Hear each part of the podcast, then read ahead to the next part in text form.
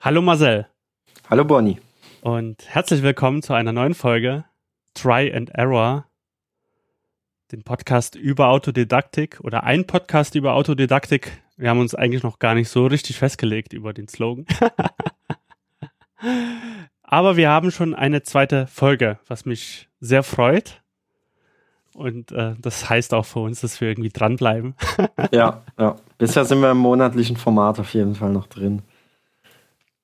Genau. Wir wollten eigentlich äh, nächste Woche aufnehmen. Heute ist der äh, 4. Mai.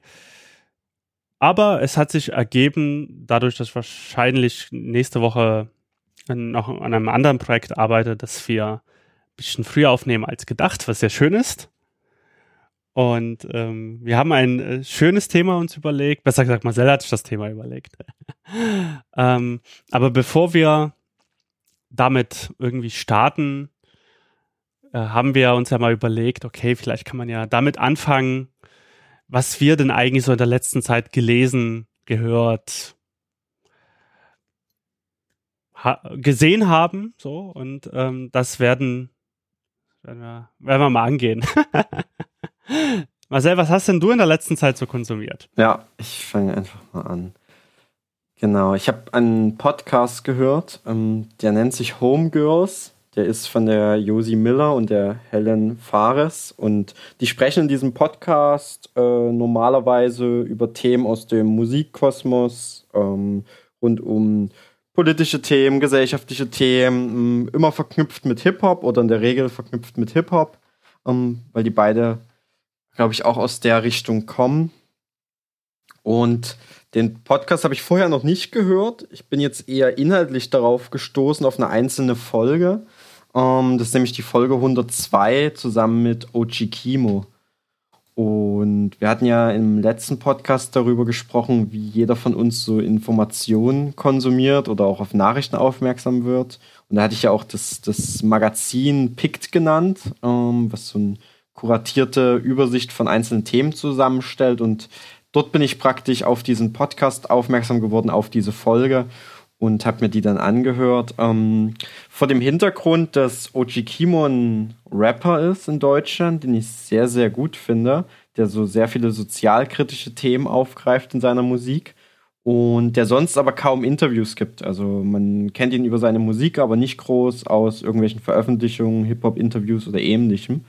Und deswegen habe ich natürlich dann, als sich die Chance hier ergeben hat, dass er auch mal länger zu hören ist, er mal über seine Musik so ein bisschen spricht und Themen, die ihn bewegen, habe ich diesen Podcast dann gehört. Genau. Und für alle, die vielleicht noch nie in ihrem Leben ähm, ein Rap-Lied gehört haben oder nichts mit Hip-Hop zu tun haben, oder die, die auch schon damit zu tun haben, ähm, hört euch auf jeden Fall von ihm mal den Song 216 an. Und am besten schaut ihr das Video bei YouTube noch dazu, also Ochikimo 216. Und ähm, wenn ihr das macht, konzentriert euch mal wirklich nur auf das Video, schaltet mal alles ringsrum aus, ähm, weil dieses Video richtig intensiv ist und der Song ähm, passt perfekt damit zusammen. Das ist schon eine, eine äh, krasse Erfahrung. Also das würde ich jedem empfehlen, der vielleicht bisher noch so ein bisschen skeptisch auf, auf Hip-Hop schaut, obwohl das wird es wahrscheinlich kaum noch geben. Ne? Also die ganzen, die ganze junge Generation, die wächst heute damit auf, ist die größte Jugendkultur. Aber ne, falls den oder diejenige gibt, schaut euch das unbedingt mal an. Oder, oder hört euch das mal an, besser gesagt. Genau. So, was habe ich zuletzt angeschaut? Das hast du ja auch noch gefragt. Ähm, das waren zwei Sachen. Zum einen die Serie Tschernobyl. Ähm, die, die kennt man, glaube ich. Das ist auch über eine gewisse Zeit die, die bestbewertetste Serie gewesen. Ähm, und, und, und von Kritikern, glaube ich, auch sehr, sehr gut bewertet oder auf jeden Fall von, von Menschen, die die gesehen haben. Und ich muss auch sagen, ich fand die richtig krass und intensiv. Ich habe die am Stück geschaut, die fünf einstündigen Folgen.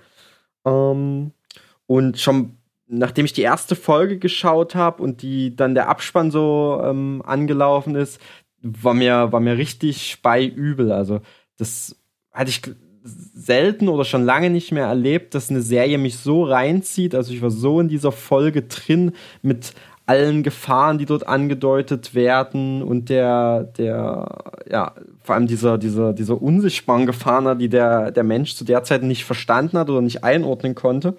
Und mit allem drum und dran, ich fand es richtig intensiv. Ähm, in was geht's denn in dem Film? In Tschernobyl in der Serie geht es um, äh, ja, im Prinzip die, die Nuklearkatastrophe von Tschernobyl. Also die spielt genau, ähm, geht halt los damit praktisch, dass, dass, der, dass der eine Reaktor explodiert und dann spielt, zeigt die Serie so alles, was danach passiert, wie die versuchen, das Feuer zu löschen und politisch damit umzugehen und ähm, ganz am Schluss, na, wie, wie man aus der Geschichte weiß, dann mit dem Bau des Sarkophags da ringsrum. Und es geht aber viel um die, um die Menschen, ähm, die, die damit zu tun haben, dann um die Auswirkungen der Strahlung ähm, und ähm, auch diese, diese fehlende Technologieabschätzung, also dass, dass, dass man glaubt, Kernkraft äh, kontrollieren zu können. Ne? Ähm, das, also die Serie vermittelt das alles ziemlich gut und vor allem ist die Gefahr halt die ganze Zeit so, so unsichtbar und nicht greifbar oder, oder so, ja, so nicht so leicht zu fassen. So, so unterschwellig schwingt die immer mit. Ähm, und die Menschen dort, die, die wissen gar nicht, was dem begegnet, die können gar nicht damit umgehen. Ähm, als wenn man heute natürlich auf, mit Blick von heute auf die Vergangenheit schaut, weiß man ja, welche Folgen das hatte und, und ist ja auch deutlich weiter erforscht, ähm, was so Radioaktivität ausmacht. Und das hat mich schon ganz schön bewegt. Mich hat das auch sehr bewegt. Ich habe die letztes Jahr geschaut. Ich habe bloß jetzt nochmal nachgefragt, damit du so äh, vielleicht erzählst, um was es da nochmal so ah, geht. Ja, genau. ähm, das ist halt eine, eine Serie, also ich bin gar nicht so sehr der Serienschauer, zumindest nicht so bewusst, also so nebenbei zum Essen vielleicht mal was und tendenziell dann eher unterhaltsames. Und ähm, ich, ich habe mir sie auch angeguckt und wie du schon sagst, die Serie ist wahnsinnig gut aufgebaut, dramaturgisch. Also auch gestalterisch von, von so vielen Aspekten, vom visuellen, von der Musik, vom, vom Sounddesign äh, großartig. Und es, es zeigt auch, wie, wie gut man eigentlich auch mit faktischen Material umgehen kann. Also die haben, die Serie ist natürlich ähm, anhand einer Dramaturgie aufgebaut, äh, mit Charakteren, die natürlich äh, geschrieben worden sind. Aber, ähm, und das ist ganz, ganz spannend, in der letzten Folge gibt es auch so ein kleines, was heißt Making of, aber so ein paar Bilder, reale Bilder, was damals passiert ist. Und man sieht halt, in der ersten Folge sieht man zum Beispiel, wie nach, direkt nach dem Unglück Feuerwehrleute ins Krankenhaus kommen und ähm, man sieht dann eine Szene, wie halt die verstrahlte Kleidung in den Keller geschmissen wird in einem leeren Raum. Und das gibt's halt wirklich. So, das wurde halt wirklich gemacht. Die Kleidung ist noch dort und die strahlt bis heute. Ja, genau. Und äh, die, Do diese Serie, die ist wirklich nach Originalmaterial aufgebaut. Und äh, ist sehr, sehr, haben sich sehr, sehr an der Realität dran gehalten.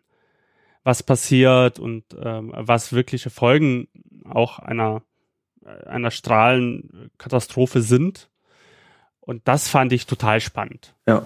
Und, und überall, wo sie sich halt die künstlerische Freiheit genommen haben, wurde das halt am Ende in diesem, na, wie du gesagt hast, Making of, in diesem, in diesem Abspann halt nochmal ähm, eingeordnet, damit man auch, auch damit umgehen kann. So.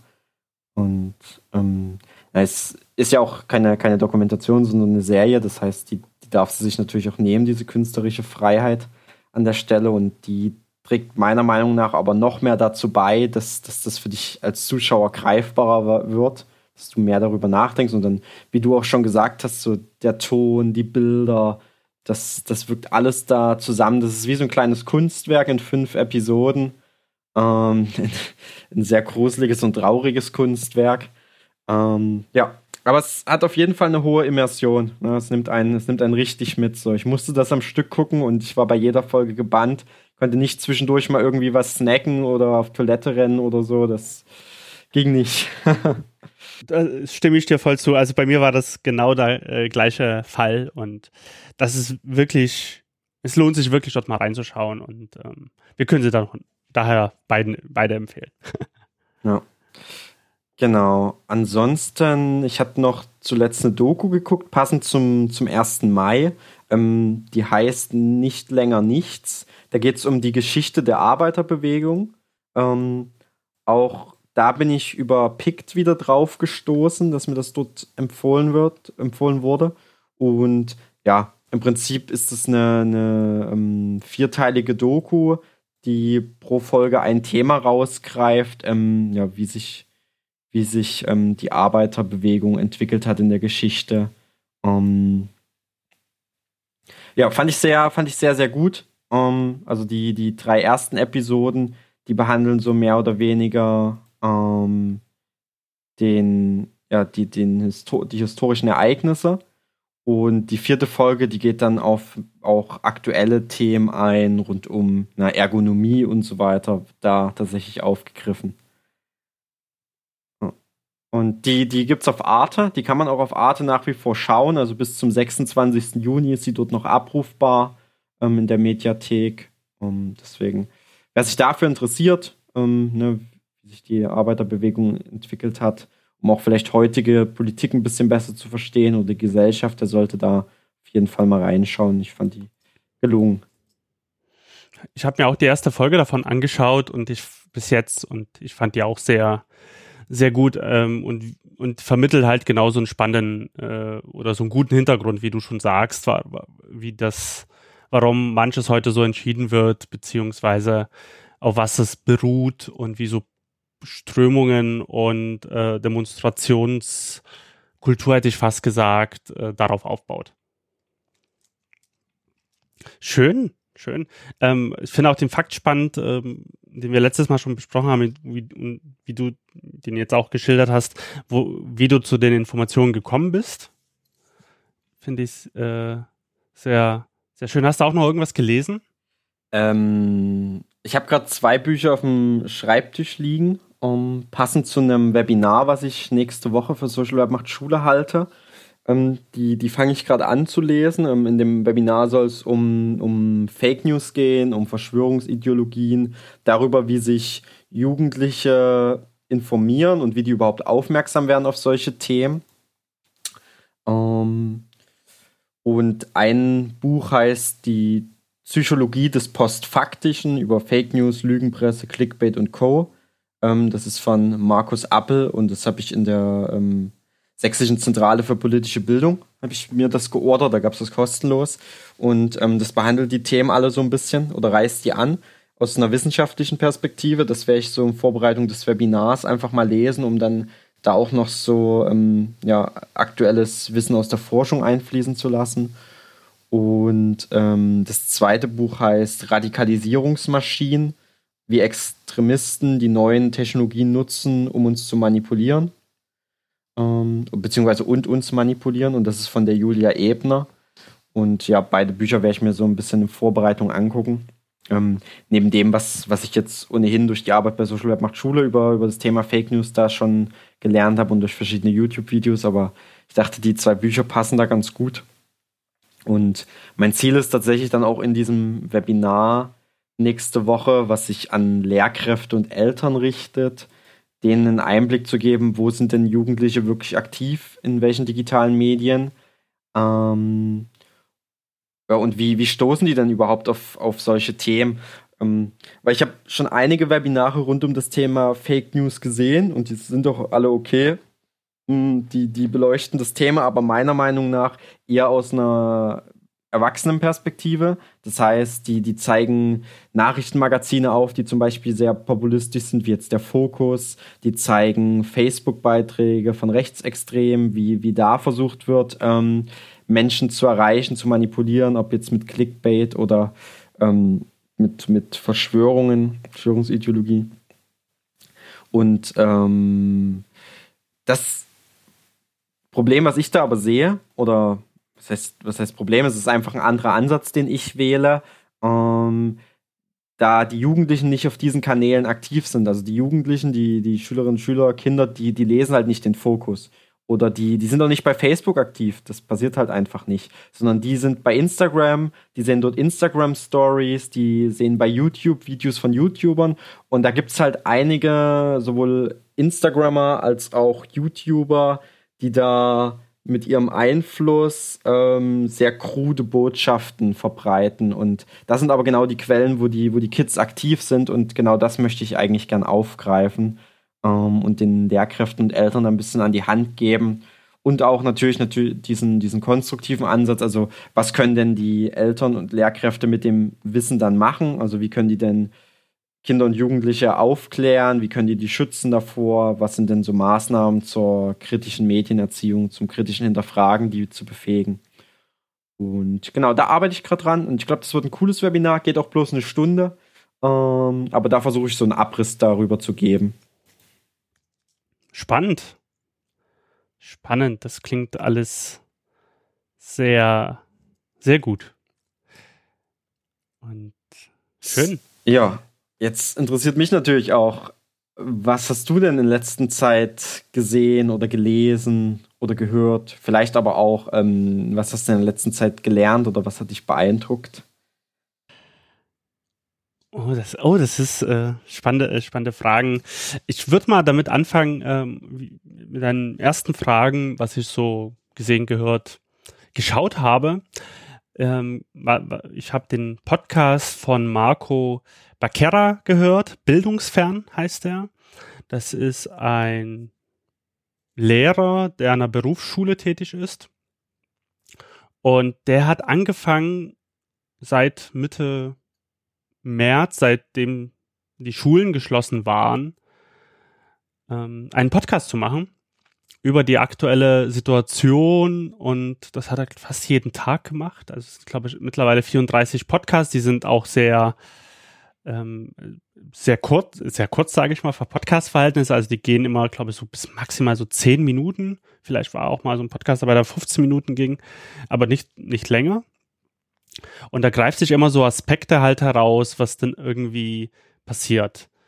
Was am Anfang passiert ist, ähm, an den ersten Tagen, wo die Schule, Berufsschule geschlossen war, wie sich die Lehrerschaft, ähm, die Lehrerinnen und Lehrer organisiert haben, was danach passiert ist, wie, was er findet, was gut läuft mit Digitalisierung, was nicht so gut läuft und reflektiert das immer wieder. Und das finde ich eine super spannende Methode, auch für sich selbst. Ja, also es ist natürlich für mich sehr spannend, dem zuzuhören, aber auch sehr spannend, um das selber mal irgendwie festzuhalten.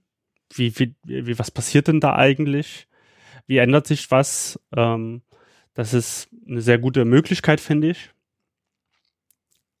Gerade in so einem Prozess, was ja, was wir glaube auch letztes Mal diskutiert haben und was ganz viel äh, besteht diese Diskussion mit äh, Bildung und Digitalisierung und sowas und das ja eigentlich jetzt, äh, dass es von überall Seiten heißt, macht jetzt digitale Lernangebote und äh, aber die gibt's eigentlich schwer oder nur wenig und die Menschen müssen das ja auch irgendwie von sich aus machen und so. Das ist alles nicht so leicht. Und da greift er ganz, ganz viel davon auf, fand ich sehr, sehr spannend. Gehört habe ich das ähm, beim, bei einem anderen Podcast, und zwar beim Podcast äh, Bildung alt Fern. Und daraus hat sich das äh, irgendwie ergeben, dass, dass wir das empfohlen haben und da habe ich auch reingehört. Also dort wiederum durch einen anderen Podcast draufgestoßen. Dann gesehen habe ich eine spannende Doku. Ich habe ja einen bulgarischen Hintergrund. Also ich bin in Sofia geboren, in der Hauptstadt. Und äh, meine Eltern kommen aus aus Freital bei Dresden und aus Sofia und äh, bin immer regelmäßig in Bulgarien und immer sehr interessiert natürlich, was gerade passiert und auch kulturell sehr geprägt und äh, auch wieder interessiert in der Richtung. Und ich habe eine Doku entdeckt ähm, durch eigentlich eine Produktionsfirma, die die Doku äh, umgesetzt hat aus, aus Berlin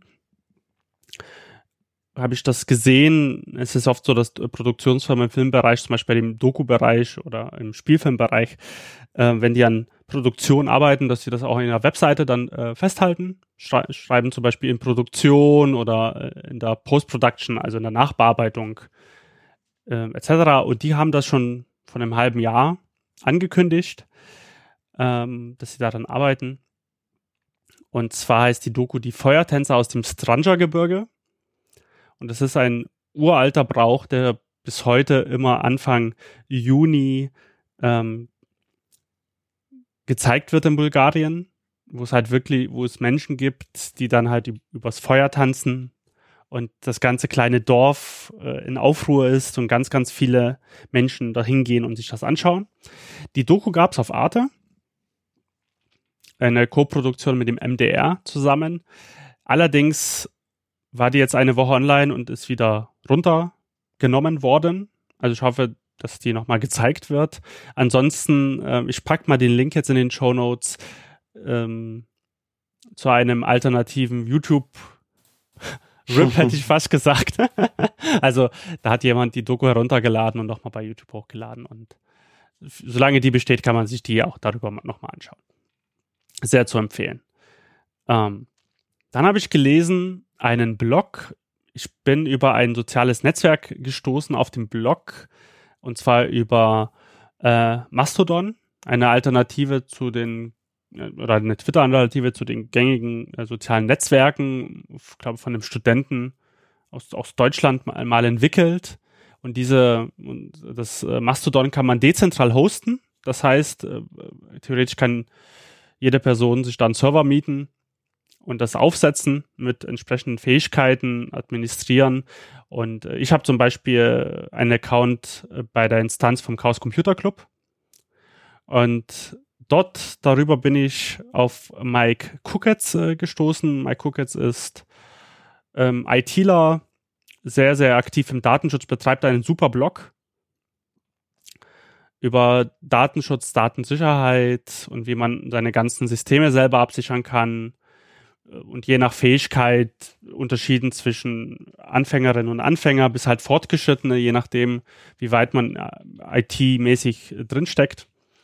Und den Blog habe ich jetzt äh, intensiv gelesen in der letzten Zeit. Es guckets-blog.de. Dann habe ich gelesen ein Buch. Ähm, darüber bin ich gestoßen, weiß, weiß schon gar nicht mehr wie. Und zwar Die Sanftmütigen von Angel Igov, einem bulgarischen Autor. Erschienen auf einem Berliner Verlag, der relativ jung ist, drei, vier Jahre alt und hat sich ähm, dazu entschieden, bulgarische Literatur in Deutschland den ähm, Leserinnen und Lesern halt näher zu bringen. Mittlerweile machen die südosteuropäische Literatur. Mhm. Und zwar ist es der ETA Verlag. Und äh, ein sehr schönes Buch, Die Sanftmütigen, wo es halt um die Aufarbeitung geschichtlicherseits als Roman behandelt wird. Und zwar ist es die Zeit kurz nach dem Ende des äh, Zweiten Weltkriegs. Bulgarien war auf der Seite von Nazi-Deutschland. Und dann ist die Rote Armee auch in Bulgarien einmarschiert. Und dann ist es dazu gekommen, das alte Regime, was mit den Nazis äh, zusammengearbeitet hat, zur Rechenschaft gezogen worden ist. Also es wurden ganz viele Prozesse geführt und es wurden auch ganz viele Menschen verurteilt. Diese Geschichte wurde nie richtig aufgearbeitet oder sehr wenig und das hat dieser Roman zum ersten Mal gemacht und hat in Bulgarien für ganz viele Furore gesorgt. Der ist jetzt in einer deutschen Übersetzung erschienen, einer sehr guten Übersetzung und kann man sich mal anschauen. Und zu guter Letzt habe ich den Bildungsblog von Lisa Rosa entdeckt. Äh, Lisa Rosa ist eine Lehrerin, ich weiß gar nicht, Gymnasiallehrerin, glaube ich, wenn ich mich jetzt nicht komplett irre. Und die hat wiederum einen sehr, sehr guten, aufgeschriebenen, aktuellen Blog über verschiedene Bildungsinhalte. Ja. Den man sich ähm, anschauen kann, lohnt sich auf jeden Fall. Ja. Im, Im Bildungskontext ist die Lisa Rosa auch bekannt. Also auch als ich bei der Edunautica war, diesem Barcamp für zeitgemäße Bildung, war sie halt auch da und sie glänzt vor allem zu Themen rund um Projektlernen also wie man, wie man das gestalten kann, ist da auch auf Twitter sehr aktiv. Also die Frau kennt man auf jeden Fall, wenn man so ein bisschen im Bildungsbereich aktiv ist.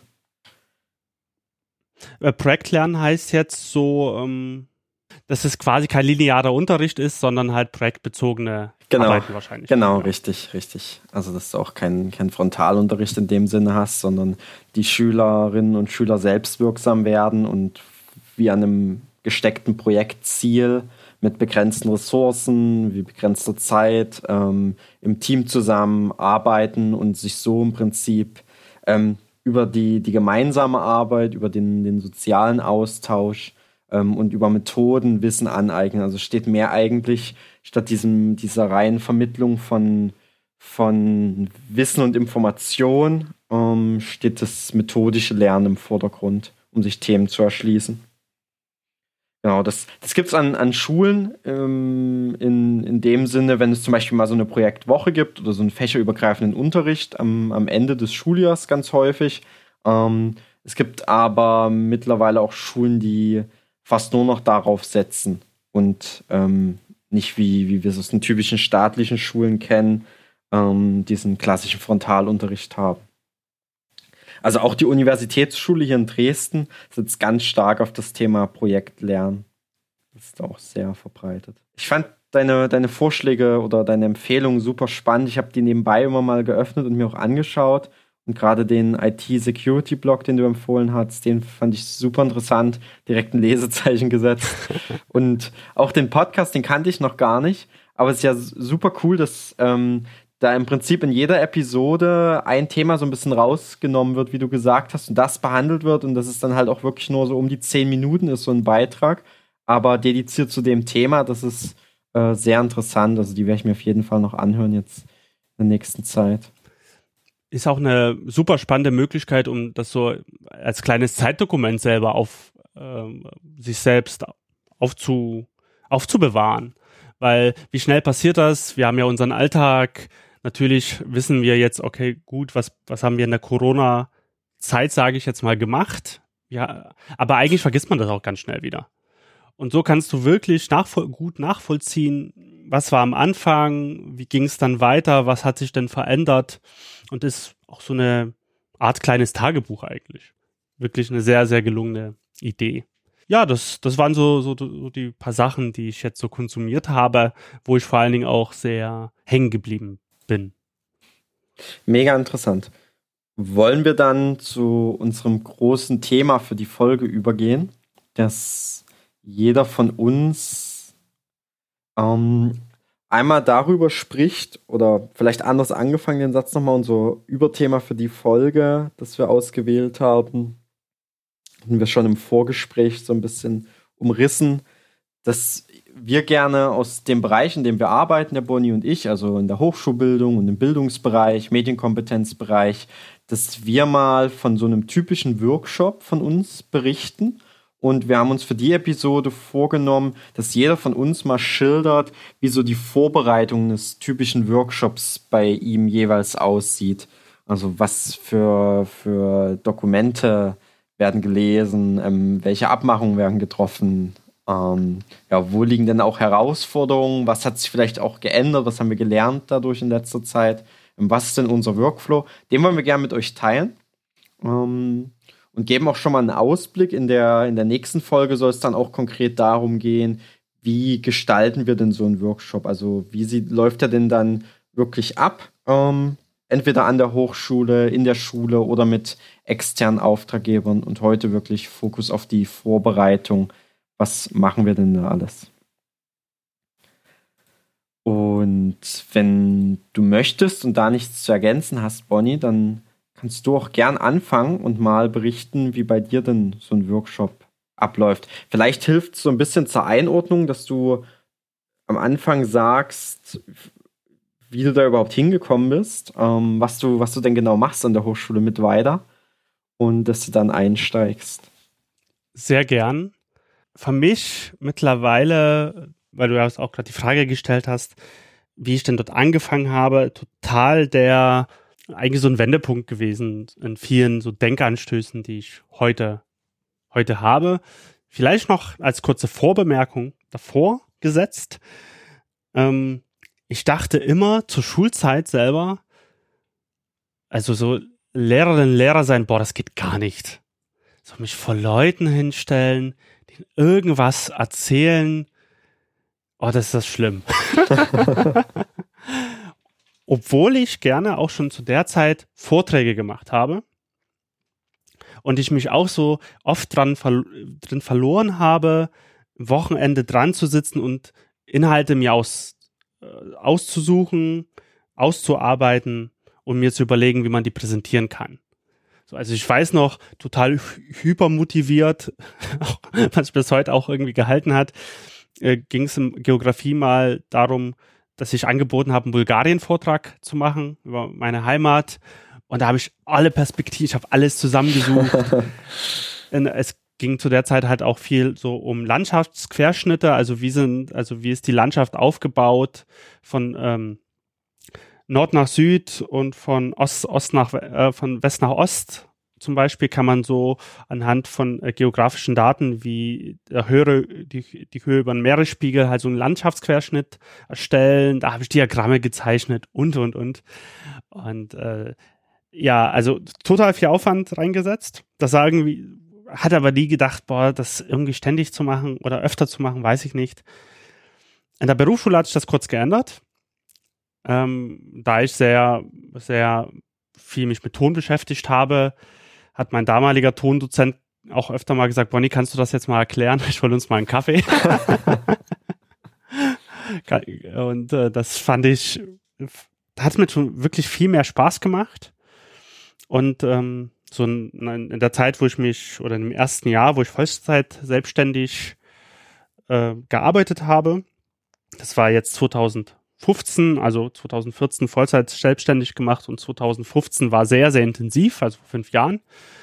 Habe ich auch ganz, ganz viele Leute kennengelernt und ähm, über Freunde, die eine Produktionsfirma in Leipzig haben, ähm, kamen wir so ins Gespräch und hieß es ja, wie der, der Andi, der Andreas meinte, ah, ich fahre dann in die Hochschule mit weiter, ich gebe da noch heute einen Workshop und oder hat sich mit dem Christoph, der die Professor hat, getroffen und und ich meinte, hey, ich hätte auch voll Bock, Workshops zu geben. Also es kam total intrinsisch so aus, mir, aus mir heraus.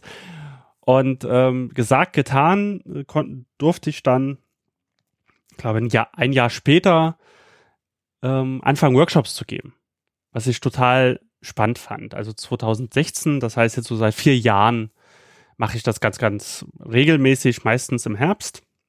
Und jetzt ab und zu auch mal im, im Frühjahr öfter so äh, Blog, in so Blog-Seminaren, Blog-Workshops. Das heißt, so die Workshops finden meistens ein, zwei Tage am Stück statt. Die ich dann so gebe, hat den Vorteil, dass man sich gut in Themen reindenken kann über, über so eine Zeit. Und ich bin dort gekommen, und zwar mache ich das vor allen Dingen äh, im Studiengang Medienmanagement mit der Ausrichtung Production. Also es geht dort viel um das Managen von Medien in unterschiedlichen Bereichen, also das Konzipieren, das Durchführen der Produktion und Nachbereitung, Verbreitung. Ähm, es geht aber auch viel darum, so viele Einblicke zu geben, auch in kreativere und oder und technische Bereiche und bei mir ist es der Bereich Tongestaltung, Sounddesign.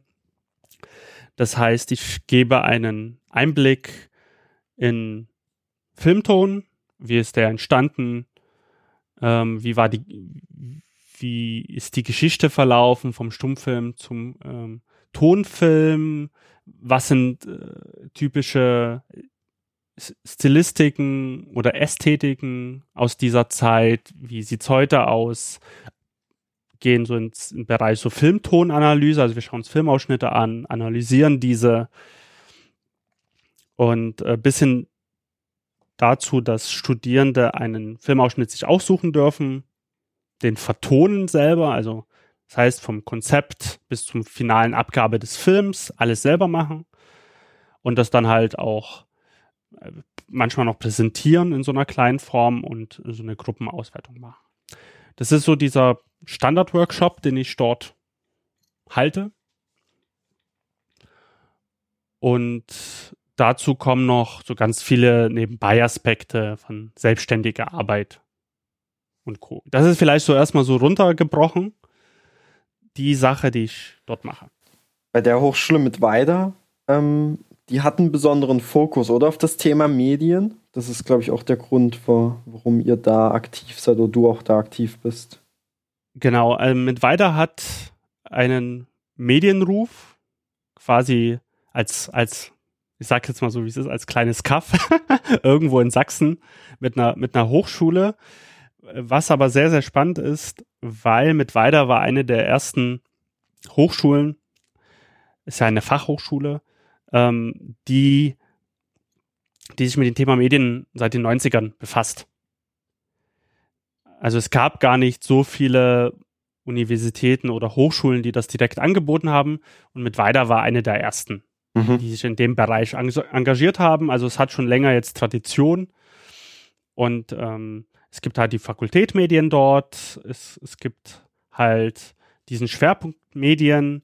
Ah, die haben ein eigenes TV-Studio zum Beispiel, haben äh, eigene Tonstudios, haben diverseste Technik da und man kann da halt äh, professionell Abläufe lernen, also wirklich von der Konzeption über Kameraführung, Videoschnitt, äh, Sound Post-Production und bis hin halt zur Vermarktung von Medien und bietet halt dadurch, dass es eine, eine Fachhochschule ist, einen sehr praktischen Fokus auf das Thema, was mir persönlich sehr äh, entgegenkommt und gefällt.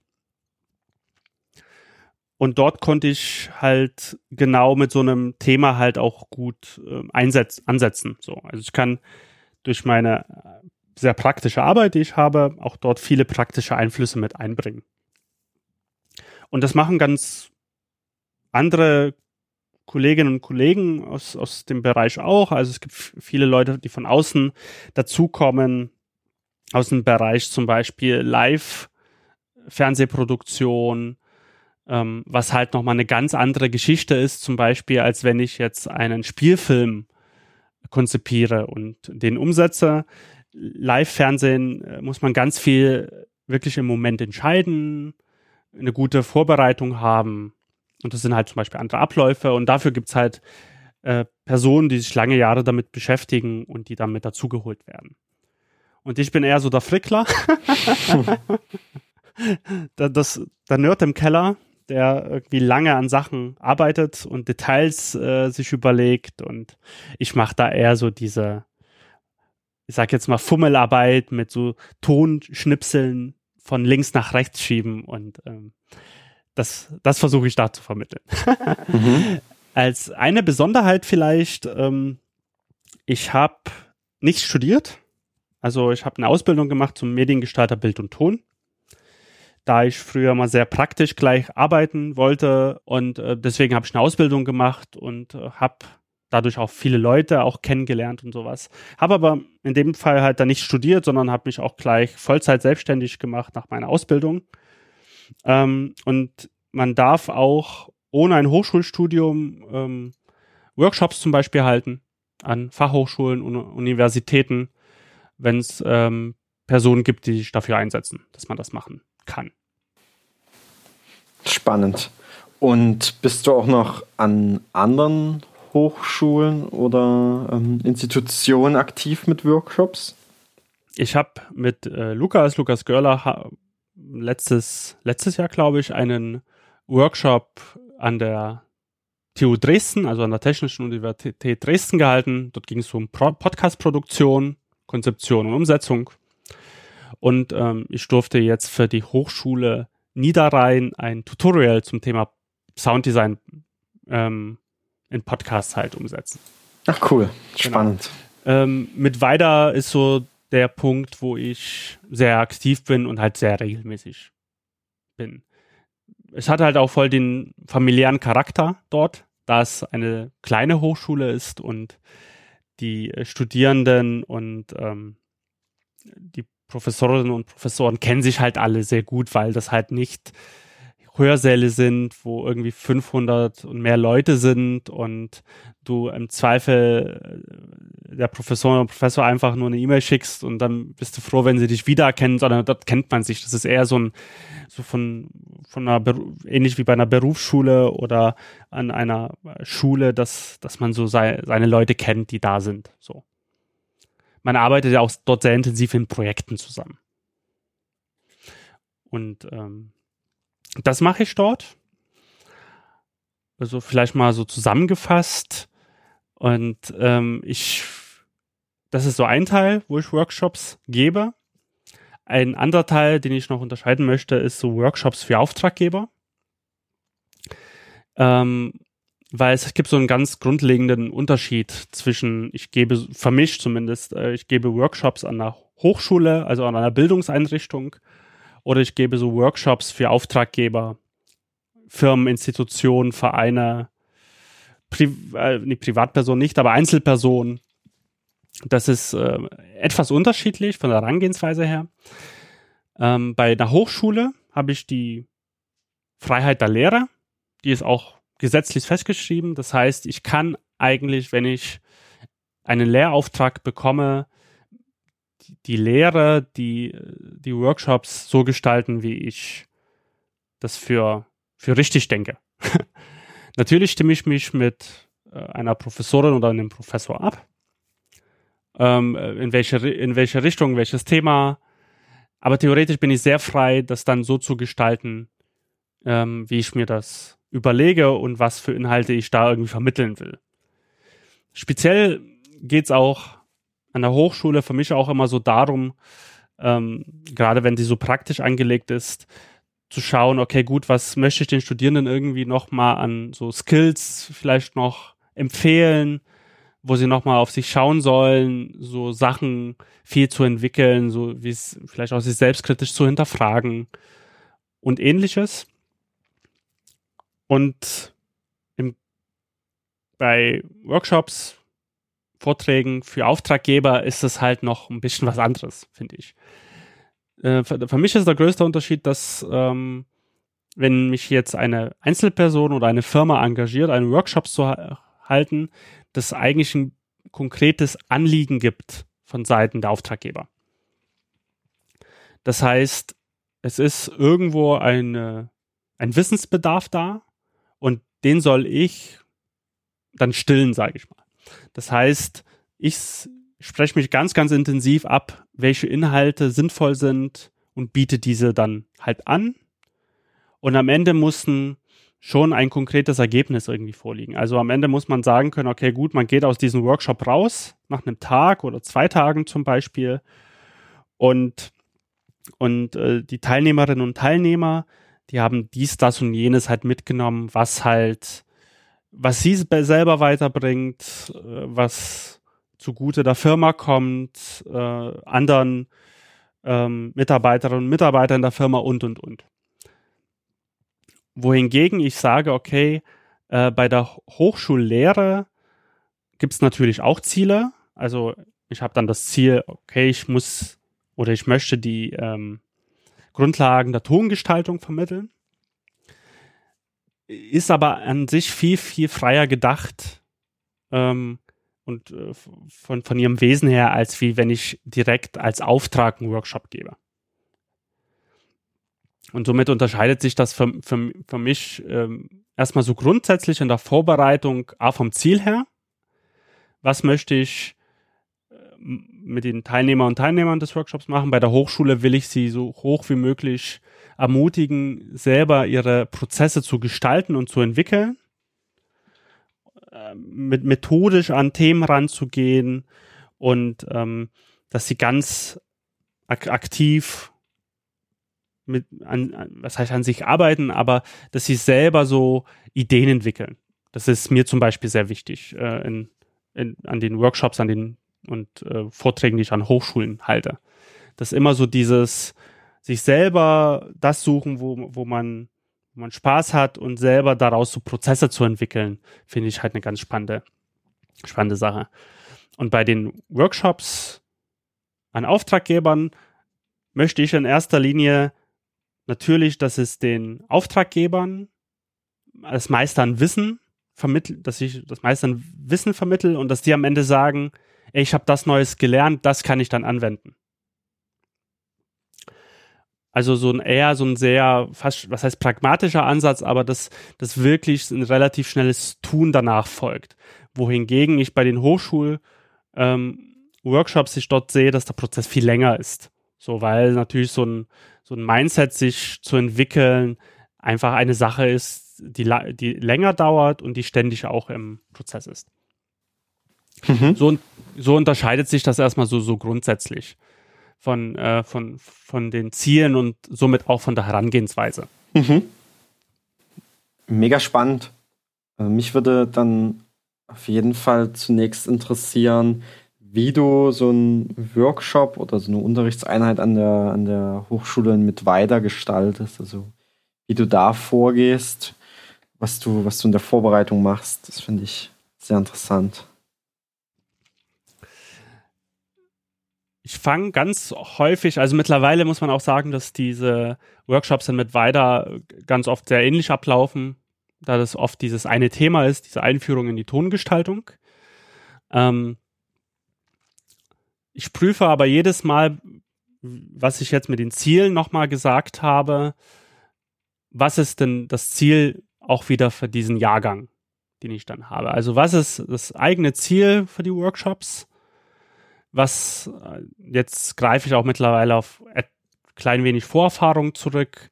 Was waren so die Ziele der letzten Jahre bei den Workshops? Was hat, hat das funktioniert? Hat das gut funktioniert? Ähm, was war so das Feedback von den Workshops und was, was lässt sich daraus irgendwie für mich nochmal ableiten? Also ich, das erste ist, dass ich nochmal dieses Ziel hinterfrage und, und mir das Ziel selber auf, aufstelle. Weißt du, wie viele Workshops du schon gemacht hast an der Hochschule mit Weider? Oh, das muss ich nochmal nachgucken. Das weiß ich jetzt. Also, also das sind natürlich, also an Stunden sind das einiges natürlich dann. Ähm, ich hatte, ich glaube, im 2016 hatte ich zwei Jahrgänge, die ich betreut habe. Dann war es halt immer so einer. Und meistens sind das so so sechs Tage jedes Mal pro Jahrgang, den ich habe. Ähm, und jetzt müsste man überlegen, was für dich ein Workshop ist, ob es da jetzt der eine Tag ist oder ob es halt die sechs Tage jetzt ein Workshop sind, das ist die Frage. Ähm, so inhaltlich sind das halt eigentlich Einzelblöcke. Ähm, aber das, ein paar sind es auf jeden Fall. Mhm. Noch zusätzlich kommen natürlich die Sachen an der TU, TU Dresden und so Einzelsachen und sowas. Also äh, an der Hochschule, also es, das kann ich gar nicht abschätzen, muss ich nachgucken, mhm. muss zusammenrechnen. Okay, alles klar. Was ich dann noch mache, neben dem eigenen Ziel, ist, das natürlich thematisch nochmal mit der Professur abzustimmen. Und mit weiter ist es äh, Christoph Amrein, mit dem ich mich ganz viel abstimme, der die Professur für Bewegtbild hat. Und dort sprechen wir ganz viel nochmal drüber, okay, ähm, gibt es da irgendwie jetzt andere Be Be Nöte hätte ich fast gesagt, aber also so Sachen, die irgendwie spannend sind, die wichtig sind, irgendwie auch von der Seite nochmal der Hochschule ähm, oder von den inhaltlichen Punkten her, haben die Studierenden was anderes irgendwie gemacht, nachdem sie bei mir den Workshop hatten und und und. Das frage ich nochmal ab. Ansonsten ist es halt ähm, ganz häufig auch an der TU Dresden dann gewesen, okay, wir welches Thema machen wir dann? Ah, das ist Podcast ist ja ein Thema. Okay, dann können wir doch Konzeption und Produktion vom Podcast halt angehen. So von, von der ersten Idee bis halt bis zur finalen Umsetzung. Und ähm, das stelle ich mir erstmal auf. Und äh, dann sage ich mir, okay, gut, ähm, an der Hochschule, mit Weiter ist es zum Beispiel eine Fachhochschule. Ähm, also kann ich auch wirklich sehr, sehr praktisch rangehen. Also das meine Herangehensweise auch an der Vorbereitung ist, immer zu sagen, man arbeitet praktisch und versucht das möglichst wissenschaftlich und faktisch zu unterfüttern. So mit Hintergrundwissen. Weil ich halt da auch der Überzeugung bin, ähm, es mit Hintergrundwissen und äh, Anfängen kommt man halt am weitesten. So, so grundsätzlich. Weil zum Beispiel, als Beispiel jetzt genommen, Photoshop. Also man hat jetzt zum Beispiel Photoshop auf seinen Rechner. Äh, man kann sich das jetzt mittlerweile kaufen oder man kaufen kann man sich, aber mieten kann man sich's. Und nur weil ich jetzt Photoshop besitze, heißt es nicht, dass ich irgendwie jetzt Grafikgestaltung kann. Und ähm, das Ähnliche ist es ja mit anderen Softwaren, die es halt mittlerweile irgendwie zu, zuhauf gibt. Und äh, wenn ich jetzt zum Beispiel auch ein Projektmanagement-Programm habe, heißt es ja nicht, dass ich wirklich gut Projektmanagement irgendwie beherrsche. Weit und weg davon auf jeden Fall. ganz, ganz weit weg davon. Also das, äh, wie mit allen anderen halt auch. Aber natürlich verleiten diese Tools halt auch sehr. Ja. Und ähm, deswegen versuche ich gleich so einen sehr ähm, faktischen Ansatz von auch von Anfängen her zu vermitteln sich also so eine Basis halt aufzubauen. Also ich, ich erzähle halt auch immer so viel von geschichtliche Software an, oder zum Beispiel bei der Software, wie es halt angefangen hat, zeige auch mal so Bilder, wie das früher aussah, was es heute ist, wie die Workflows von früher waren, wie es heute gemacht wird. So. Weil natürlich ist es irgendwie einfach, heute kaufst du dir einen Rechner, machst irgendeine Audiosoftware auf, ziehst irgendwie so, ein, so, ein, so eine Audiodatei rein und kannst was schneiden das ist theoretisch auch richtig, also ich, ich, ich mache das ja auch.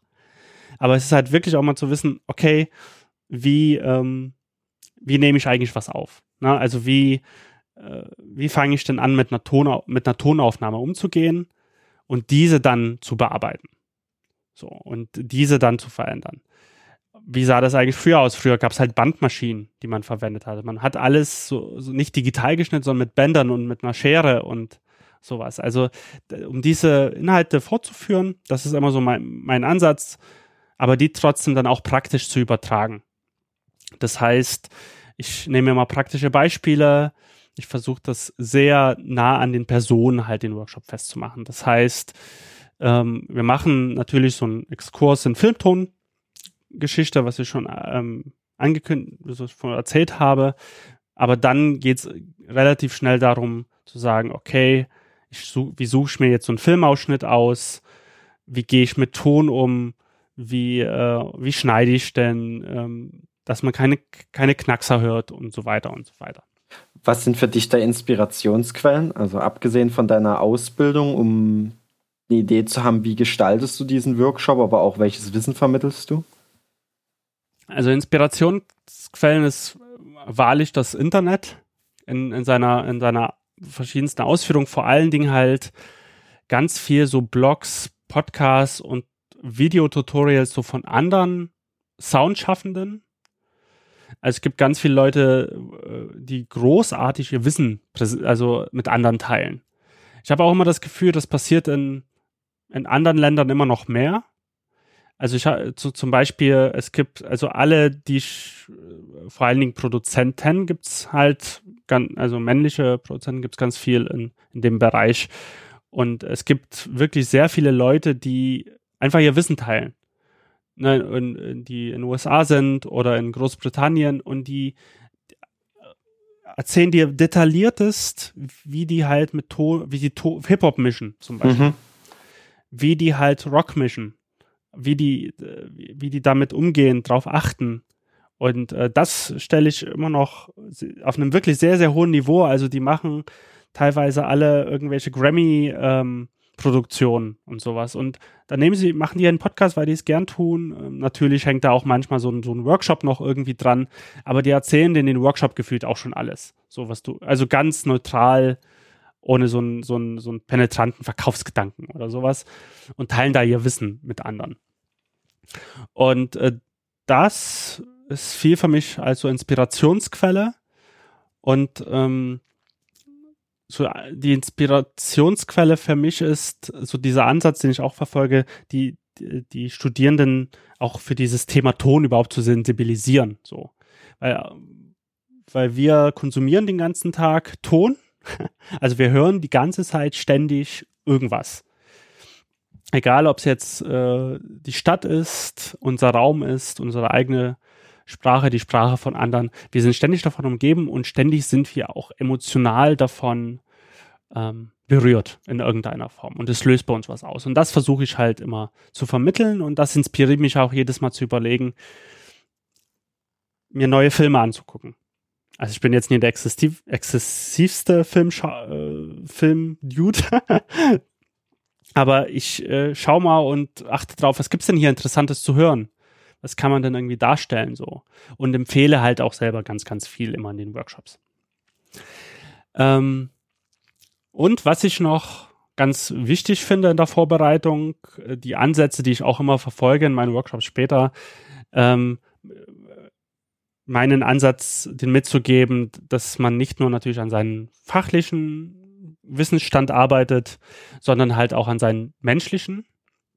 Das heißt, dass man, ich lege halt viel Wert so auf soziale Kompetenz, Kommunikation und ähm, Sachen, die ich eigentlich sehr, auch teilweise sehr selbstverständlich halte, wie man normal ins Gespräch kommt und äh, versuche das allen nochmal ran äh, nahezulegen, zu sagen, okay, wenn ihr eine Schwierigkeit habt, schickt mir doch gerne eine E-Mail. Ich beantworte die ja auch möglichst am gleichen Tag und, und, und.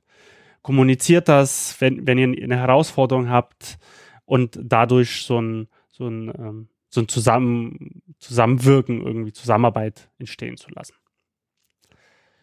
Genau, das ist so erstmal so diese, dieses Mindset, was ich mir selber im Vorfeld auf, aufbaue, auferlege und ständig so dran arbeite.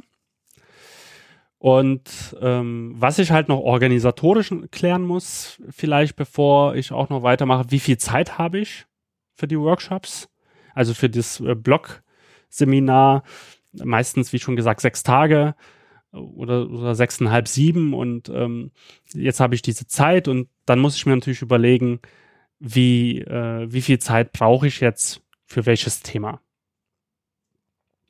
Wie es bei mir ist, ähm, sehr praktischer Ansatz. Das heißt, ich nehme, versuche nicht zu viel Zeit für den theoretischen Input zu äh, mir zu nehmen, sondern ganz viel Zeit halt für den praktischen, fürs praktische Arbeiten zu haben, damit die Studierenden viel davon auch selber mitnehmen können. Das heißt, okay, gut, dann weiß ich, ich muss jetzt irgendwie zwei, zweieinhalb Stunden Filmtongeschichte äh, zeigen. Das heißt, ich habe eine Präsentation, die ich fortlaufend so aktualisiere.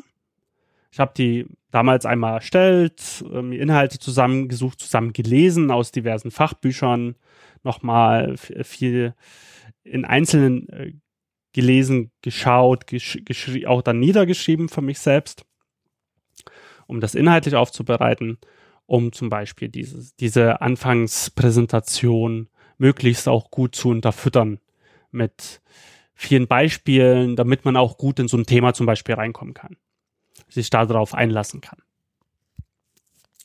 Dann plane ich halt weiter zu sagen, okay, gut, ich, diesen Teil habe ich von meinem theoretischen ähm, Input. Und dann weiß ich, okay, gut, es muss einen Tag X geben, wo die Studierenden quasi, die machen bei mir immer so einen kleinen, so eine kleine Aufgabe, das heißt, diese, diesen Film, oder so klein ist sie nicht, aber dieses, einen Filmausschnitt vertonen. Und ähm, dazu muss natürlich ein Datum festgelegt werden, wo die es abgeben müssen. So. Und versuche mir diese ganzen kleinen Punkte äh, zusammenzusuchen, um zum Beispiel daraus den Zeitplan zusammen mit, äh, mit, mit weiter dem Professor zu, zu gestalten, damit wir beide wissen, okay, an den Tag ist die Einführung, dann geht's halt mit dem anderen Hälfte des Tages irgendwie mit Filmanalyse weiter, also Filmtonanalyse, wo wir Filmausschnitte analysieren.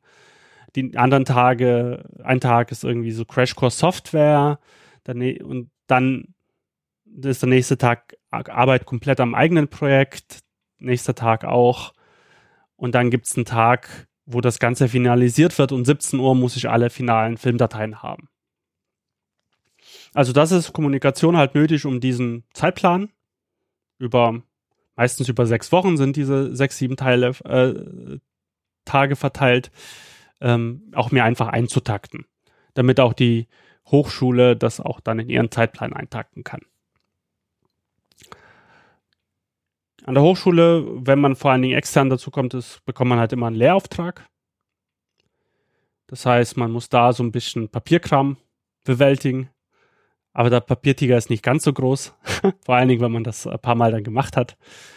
Ähm, das ist aber meistens alles nochmal festgehalten ähm, und unterschrieben, sendet man das Ganze dann zurück. Also es ist in Ordnung der Aufwand. Und das ist so erstmal das, was man so vielleicht organisatorisch klären, klären muss.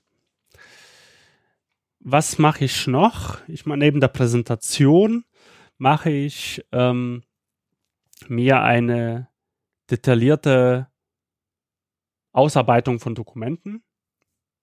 Mittlerweile muss man sagen, es ist eigentlich eher ein Dokument, was ich ausarbeite.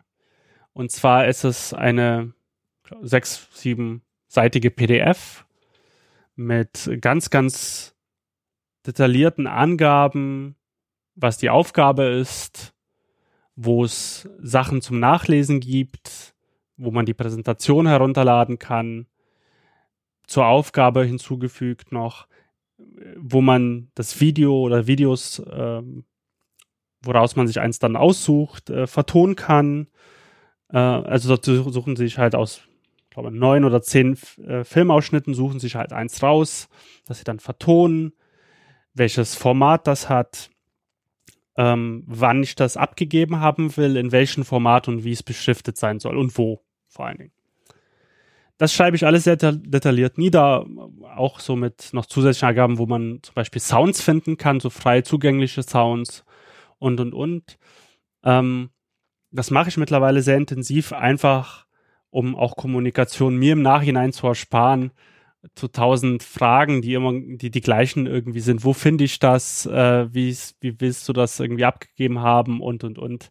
Das Ganze alles zu vermeiden, gibt es mittlerweile eine ausführliche PDF, die, man auch wirklich nachlesen kann. Und selbst das funktioniert manchmal nicht so gut. Erzähl mal. also wirklich, ich, ich mache diese PDF jetzt seit, äh, seit ich glaube, drei Jahren. Und es gibt dann immer noch Leute, also ich will ganz, ich will am Ende eine Videodatei haben. Eine Videodatei, weil du willst ja auch nicht ins Kino gehen und du kriegst nur den Ton vorgespielt. Es hm. wäre natürlich eine interessante Erfahrung, aber eigentlich willst du ja den Film mit Ton sehen. Und, und ich bekomme immer noch Audio, reine Audiodateien zugeschickt.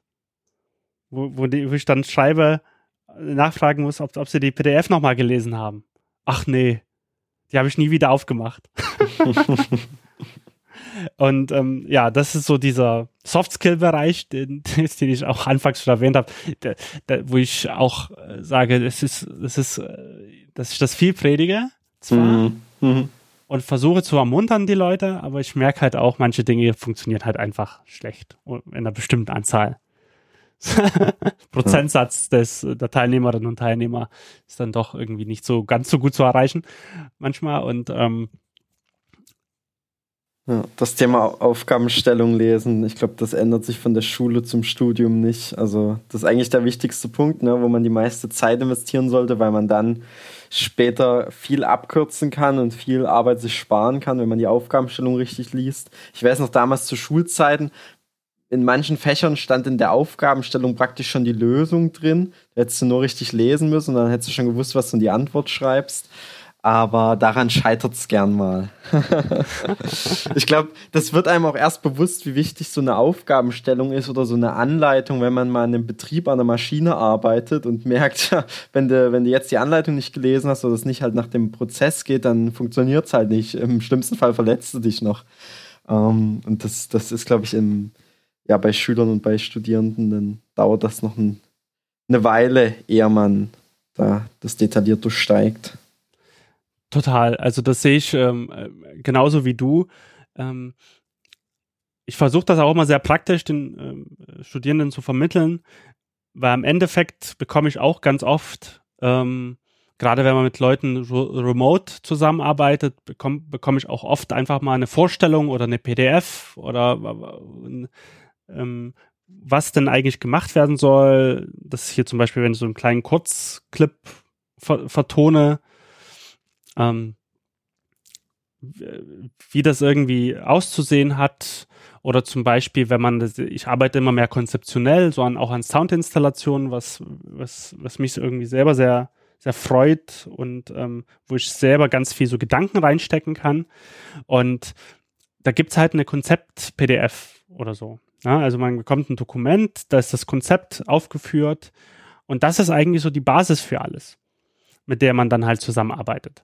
Oder wie du sagst, man, man steht dann später vielleicht doch an irgendeinem Gerät und soll das bedienen und eigentlich muss man die Gebrauchsanweisungen vorher lesen. So. und ähnliches. Und ich habe manchmal das Gefühl, das geht heutzutage noch irgendwie noch, noch sehr, sehr verloren auch, diese, diese Herangehensweise. Ähm, weiß auch nicht, woran das so richtig liegt, ob es irgendwie ein Umgang mit Smartphones und Internet und so ist, dass es halt so eine Flut an Informationen ist, dass man sagt, man sieht dann irgendwie ein langes Dokument, äh, zehn Seiten und denkt sich, ach nein. ähm, aber ich versuche das trotzdem so ein bisschen ähm, ähm, auch so, so zu handhaben, weil halt äh, dieser, dieser Prozess später auch nicht anders unbedingt ist. So, ja. Also gerade wenn man mit anderen Leuten zusammenarbeiten will, hat man dann einfach auch nicht mehr die Zeit, ähm, zehn Leuten das Gleiche zu erklären. So, ja, sondern, ja. sondern man macht dann lieber äh, äh, kommunikativ verpackt man das in, in, im Dokument und versucht das da aufzuschreiben. Und ich versuche es da halt auch so, so den Studierenden nahezubringen. Was ich mir noch so überlege, ist natürlich, ähm, wie kommuniziere ich mit den Personen? Also äh, das ist auch dieser Punkt, wenn man zum Beispiel so, ähm, also ich, was passiert eigentlich oder wenn ich eine Situation habe, die ich jetzt zum Beispiel auch öfter mal erlebt habe, dass, dass ähm, Studierende das nicht pünktlich abgeben, irgendwas oder auch irgendwelche schnippigen Bewer Bemerkungen kommen oder oder oder oder. Ähm, da mache ich, versuche ich mittlerweile, dass ich natürlich auch weiß, was irgendwie passieren kann, mir auch so zu überlegen, wie reagiere ich darauf, wie reagiere ich auch möglichst äh, vielleicht also mit einer Methode entweder dahinter und mit einem gewissen Ziel. So man, weil man kann natürlich das auch äh, also manchmal irgendwie sehr sehr irgendwie abtun und ähm, sehr ignorant zurück, zurückreagieren zum hm. Beispiel. Man kann aber halt überlegen, okay, gut, was, wie kann ich der Person dann vielleicht vermitteln, dass das jetzt so nicht funktioniert oder dass, ähm, dass es, dass es jetzt die zwar so reagieren kann, aber dass es halt später ganz andere Auswirkungen haben kann, so ein, so ein Verhalten, so. Das überlege ich mir, also von der kommunikativen Seite, wie gehe ich ran, wie vermittel ich, äh, versuche auch nochmal äh, zu reflektieren, okay, was habe ich denn eigentlich die letzten Male gesagt, was kam denn gut an, wo habe ich die äh, Studierenden besser erreicht von der Kommunika von meiner Kommunikation, wo weniger äh, gut, was kann ich vielleicht nachbessern als Vorbereitung. Ähm, ich überlege mir, wie viel, wie viel, was für Impulse kann ich denn bieten? Also auch zum, zu weiterführenden Material, Blogs, YouTube-Kanäle, Bücher, Filme etc. Also ich versuche da immer auch möglichst aktuell äh, Beispiele mit einzubringen von Jahr zu Jahr, um äh, da ganz, ganz äh, viel Input halt auch zu liefern. Ob sich die Studierenden dann beschäftigen oder nicht, das müssen die natürlich dann entscheiden. Aber zumindest für die äh, ganz Interessierten, mindestens für die ähm, so Inhalte zu bieten weil ich denke, es ist ganz oft so ein, so ein kleiner Impuls, der so ganz Großes bewirken kann. Es ist bei mir, also warum mache ich heute Ton? Ähm, und warum machen wir den Podcast zusammen? Ich kann es eigentlich auf meine Jugend zurückführen, wo ich elektronische Musik für mich entdeckt habe. So. Und ähm, dieser Ausgangspunkt hat mich dazu bewegt, mich mit äh, Ton weiter zu, intensiv zu beschäftigen, ähm, dann irgendwann eine Ausbildung zu machen, dadurch Leute kennenzulernen, wo ich, mit denen ich gepodcast habe, mit, äh, mit, äh, mit Matthias und Matthias Fromm, mit dem wir auch Phonolog machen, den Podcast. Und heute machen wir den Podcast zusammen. So. Also das sind so, so, so, äh, Brücken oder so äh, Prozesse, die sich mit der Zeit aufbauen können. Und die passieren ganz oft mit so einer Initialzündung, so einem Impuls, den man mal bekommen hat. Deswegen versuche ich da auch immer viele Impulse mit reinzubringen, ähm, weil vielleicht ist es für eine Person auch voll die Initialzündung, da was ähm, zu tun. Ähm, und zu guter Letzt, dann bin ich auch mit meinem Riesenmonolog fertig, ähm, überlege ich mir ganz, ganz oft oder möglichst jetzt immer neue Inhalte für den einen Blog, den ich mache. Das ist äh, tongestaltung-bildung.de wo ich versuche, dort immer mehr Sachen dort zusammenzufassen und den, die Studierenden später einfach nur darauf zu verweisen. So. Also dort sammle ich ganz viele Tutorials, Empfehlungen, Soundquell Soundquellen, also wo man so Soundeffekte finden kann und entsprechenden Creative Commons Lizenzen, um halt so ein kleines Konglomerat für Tongestaltung auch aufzubauen. Mhm. Das ist eigentlich so dieser, dieser grobe Ablauf. Der unterscheidet sich auch nicht so wesentlich von Workshops für Auftraggeber. Ähm, ähnliche Vorgehensweise, sich da Ziele zu stecken, die spricht man halt intensiver halt ab mit den Auftraggebern und konzipiert da die Inhalte. Zeitlich spricht man das dort auch alles ab. Also was für Möglichkeiten sind. Eine Sache, die ich vergessen habe, organisatorisch bei dem ersten Teil, der auch hier beim Teil für Auftraggeber wichtig ist, Räumlichkeiten. Mhm. Also in welchem Raum bin ich? Habe ich einen, steht mir dort ein HDMI-Anschluss, für mich auch mit einer besseren Tonanlage zur Verfügung. Brauche ich irgendwelche speziellen Logins? Wie sieht's mit, mit äh, WLAN aus, also Internetzugang? Das muss ich natürlich auch alles klären. Das muss, das muss aber auch bei einem Workshop-Beauftraggeber klären, wenn es halt zum Beispiel vor Ort ist und nicht meine eigenen ähm, Räume sind. Ähm, und was ich dort anders mache, ist, ich gehe ganz praktisch auf die Belange der Auftraggeber ein. Das heißt, wenn es zum Beispiel um einen Workshop geht für Tonbearbeitung von, von Interviewaufnahmen, also klassisches Beispiel, macht irgendwo eine Ton-Interviewaufnahme mit, also hält man filmisch fest ähm, und es rauscht dann oder knackst oder es weht der Wind oder sowas, versuche ich ganz praktisch an denen ihren Problemstellungen ähm, Lösungsansätze in diesem Workshop halt zu bieten. So, also wie kann ich das Rauschen entfernen, die Knackser, Unterbrechungen, Rauschen, äh, Knallen, Rascheln wollte ich sagen, anstatt Rauschen nochmal. Und das versuche ich alles ähm, mit einzubringen. Mhm. Und versuche dort halt äh, sehr viele Methoden halt auch anzuwenden.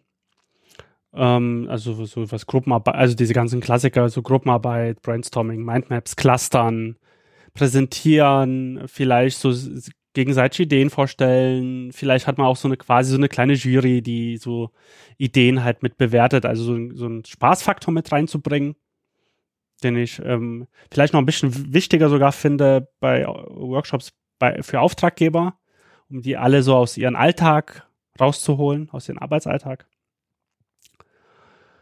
Und ähm, eine Sache noch, bei beiden Workshop-Arten an der Hochschule und bei den Auftraggebern ist es für mich auch nochmal wichtig, einen eigenen Ablaufplan zu erstellen.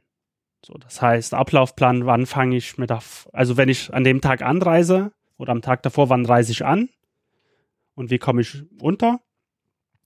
Dann halt ähm, mir meine Dramaturgie über den Tag zu überlegen, die mal runtergeschrieben. Zeiten, also Uhrzeiten, wann fängt was an, wann endet das, Blocks, also Blockzeiten äh, mir einzutragen, die Dauer, wann kommt was, wann ist meine Auflückerung nötig und und und das halte ich mir nochmal insgesamt alles fest. So, und jetzt brauche ich einen Schluck Wasser. Spannender Einblick ähm, in, in die Vorbereitung, wie bei dir so ein, so ein Workshop aufbereitet wird, bevor es dann losgehen kann tatsächlich, oder diese, diese Workshop-Reihe oder diese Blöcke.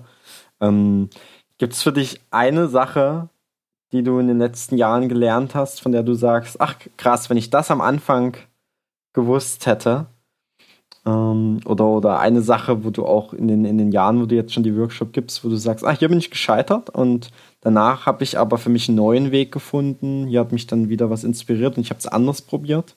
Mal vielleicht abgesehen davon, dass die, dass die ähm, Studierenden die Aufgabenstellung nicht so richtig lesen. ähm, ja, ich habe am Anfang immer gedacht, äh, bei den Workshops an der Hochschule, das ist so eine Art Forum für mich. Das heißt, äh, dass man sich eigentlich äh, gegenseitig austauscht. Ich natürlich den Input bringe, aber wir eigentlich sehr auf Augenhöhe agieren. eigentlich ist es bei mir immer noch so, aber ich habe festgestellt, dass, dass ich gar nicht so oft so richtig ernst genommen worden bin am Anfang. Also ich habe, ich war vielleicht irgendwie zu sehr schnell in dieser statt Dozentenrolle in so einer Kumpelrolle mhm. mit und irgendwie habe ich gemerkt, das funktioniert leider nicht. Jetzt kann man sich natürlich fragen, irgendwie warum. Ich, ich habe es immer so ein bisschen auf diese, auf unser Schulsystem geschoben, weil wir diese Frontalunterrichtsgeschichte immer noch stark haben. Mhm. Ich eigentlich aus meiner Berufsschule eher diesen Forum-Gedanken hatte. Auch mit anderen äh, Dozentinnen und Dozenten war das dort eher der Fall. Aber an der Hochschule habe ich gemerkt, dass das gar nicht so sehr funktioniert. Dass ich schon zeigen muss, dass ich die Person führe, also oder, oder die, diesen Workshop führe, ich so ein bisschen zeigen muss, in so einer Art, ich bin überlegen mhm. von meinem Wissensstand her. Mhm. Ich agiere aber immer auf Augenhöhe mit den Leuten. Mhm. So, und ich bin, bin ich ja sowieso nicht so ein, so, so, ein, so ein arroganter Typ, aber dass ich trotzdem zeigen muss, dass ich, dass es mein Workshop ist. Mhm. Ja das ist die Sache, die ich auch schmerzlich nach den ersten ein, zwei Workshops so äh, gelernt habe. Ähm, und dass ich doch so eine Art Distanz auch aufbauen musste. Mm, okay. Also, so, eine, so also nicht zu viel, aber dass zumindest so, ähm, so die erste Zeit ich schon relativ klar strukturiert das Ganze voranschreite und bringe. Später habe ich festgestellt, kann man dann auch ein Bier zusammen trinken. Aber, so erst, aber erstmal muss so diese, diese Position, sage ich mal, so ein bisschen klarer herausgestellt werden. Mhm. Das liegt aber vielleicht auch daran, dass ich natürlich jetzt 29 bin und gar nicht so weit weg von den Studierenden bin. Vielleicht ist es anders, dass man automatisch nochmal einen anderen Blick hat, wenn man vielleicht 50 ist und vor Mitte 20-Jährigen steht. Mhm. Ja. Genau. Spannend. das ist eigentlich so meine Art, wie ich das Ganze so ein bisschen vorbereite. ja, jetzt, äh, wie machst du das, Marcel? Wie sieht es bei dir so aus? Ja, ich versuche das auch mal ähnlich zu strukturieren, wie dir das gerade gelungen ist. Vielleicht zur Einordnung kurz zu Social Web macht Schule, also wie ich da hingekommen bin und was Social Web macht Schule eigentlich, eigentlich macht. Ähnlich wie bei dir mit der, mit der Hochschule und der Tongestaltung damit die Zuhörenden dafür auch ein Gefühl bekommen, weil da, glaube ich, in den, in den ersten Folgen noch gar nicht so viel darüber verloren hatten. Social Web macht Schule selber ist ein, eine Medienkompetenzinitiative aus Dresden und ähm, setzt sich dafür ein, dass ähm, ja, Schülerinnen und Schüler, aber auch Eltern und Lehrende ähm, mündige Nutzer im Umgang mit digitalen Medien werden. Und das machen wir über digitale und analoge Methoden. Ähm, wir geben Workshops, wir halten Elternabende, Elterninformationsabende, wir machen Lehrerfortbildung, wir sind auf Vorträgen, verschiedenen Veranstaltungen von anderen Organisationen. Ähm, und immer unter diesem großen Themen Thema Medienkompetenz, also Herausforderungen des Internets, Herausforderungen digitaler Medien, Chancen, die sich durch digitale Medien ergeben. Ähm, und bei Social Web macht Schule ist es immer ganz wichtig, dass wir auf Augenhöhe ähm, für ein selbstbestimmtes und aufgeklärtes Miteinander ähm, uns engagieren, miteinander im Netz, also im Internet. Ähm, und eben gegen Fake News, gegen Cybermobbing, gegen Suchtgefährdung. Also alles das, was so durch digitale Medien an, an Schattenseiten halt auch mit einhergeht, ne? also dieser permanente Druck, ich muss ständig erreichbar sein, ähm, ich habe Angst, etwas zu verpassen an Informationen, ich bin ganz vielen Reizen ausgesetzt, ähm, ich kann mir ein Virus einfangen oder eine Abo-Falle tappen.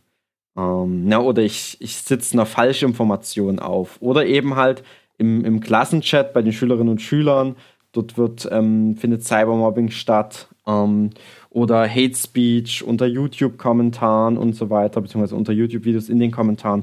Oder halt, ich wäre, entwickle so wie so eine Abhängigkeit von digitalen Medien. Also all diese Herausforderungen, die damit einhergehen, weil es digitale Medien ja tatsächlich noch gar nicht so lange gibt. Ne? Das darf man immer nie vergessen. Das Internet für den Privatnutzer gibt es seit 1990 und ähm, erst in den folgenden Jahren, danach hat es ja auch eine Verbreitung erfahren, dass es heute jeder oder nahezu jeder aufs Internet zugreifen kann und nahezu jeder ein Smartphone hat. Das ist ja aber noch nicht so, dass das jetzt seit, seit 100 Jahren ist.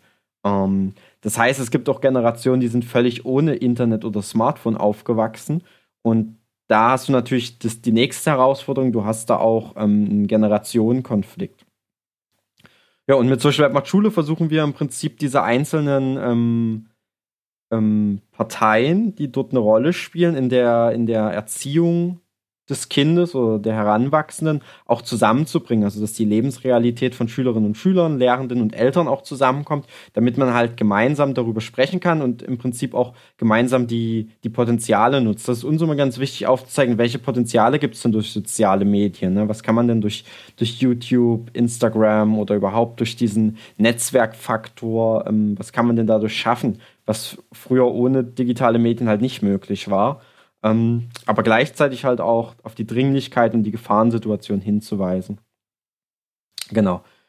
Und jetzt in letzter Zeit sind sogar noch Webinare dazugekommen, weil ich vorher die eher analogen Formate angesprochen hatte, die wir, denen wir nachgehen. Und jetzt machen wir eben auch noch Webinare, bedingt durch die Corona-Situation.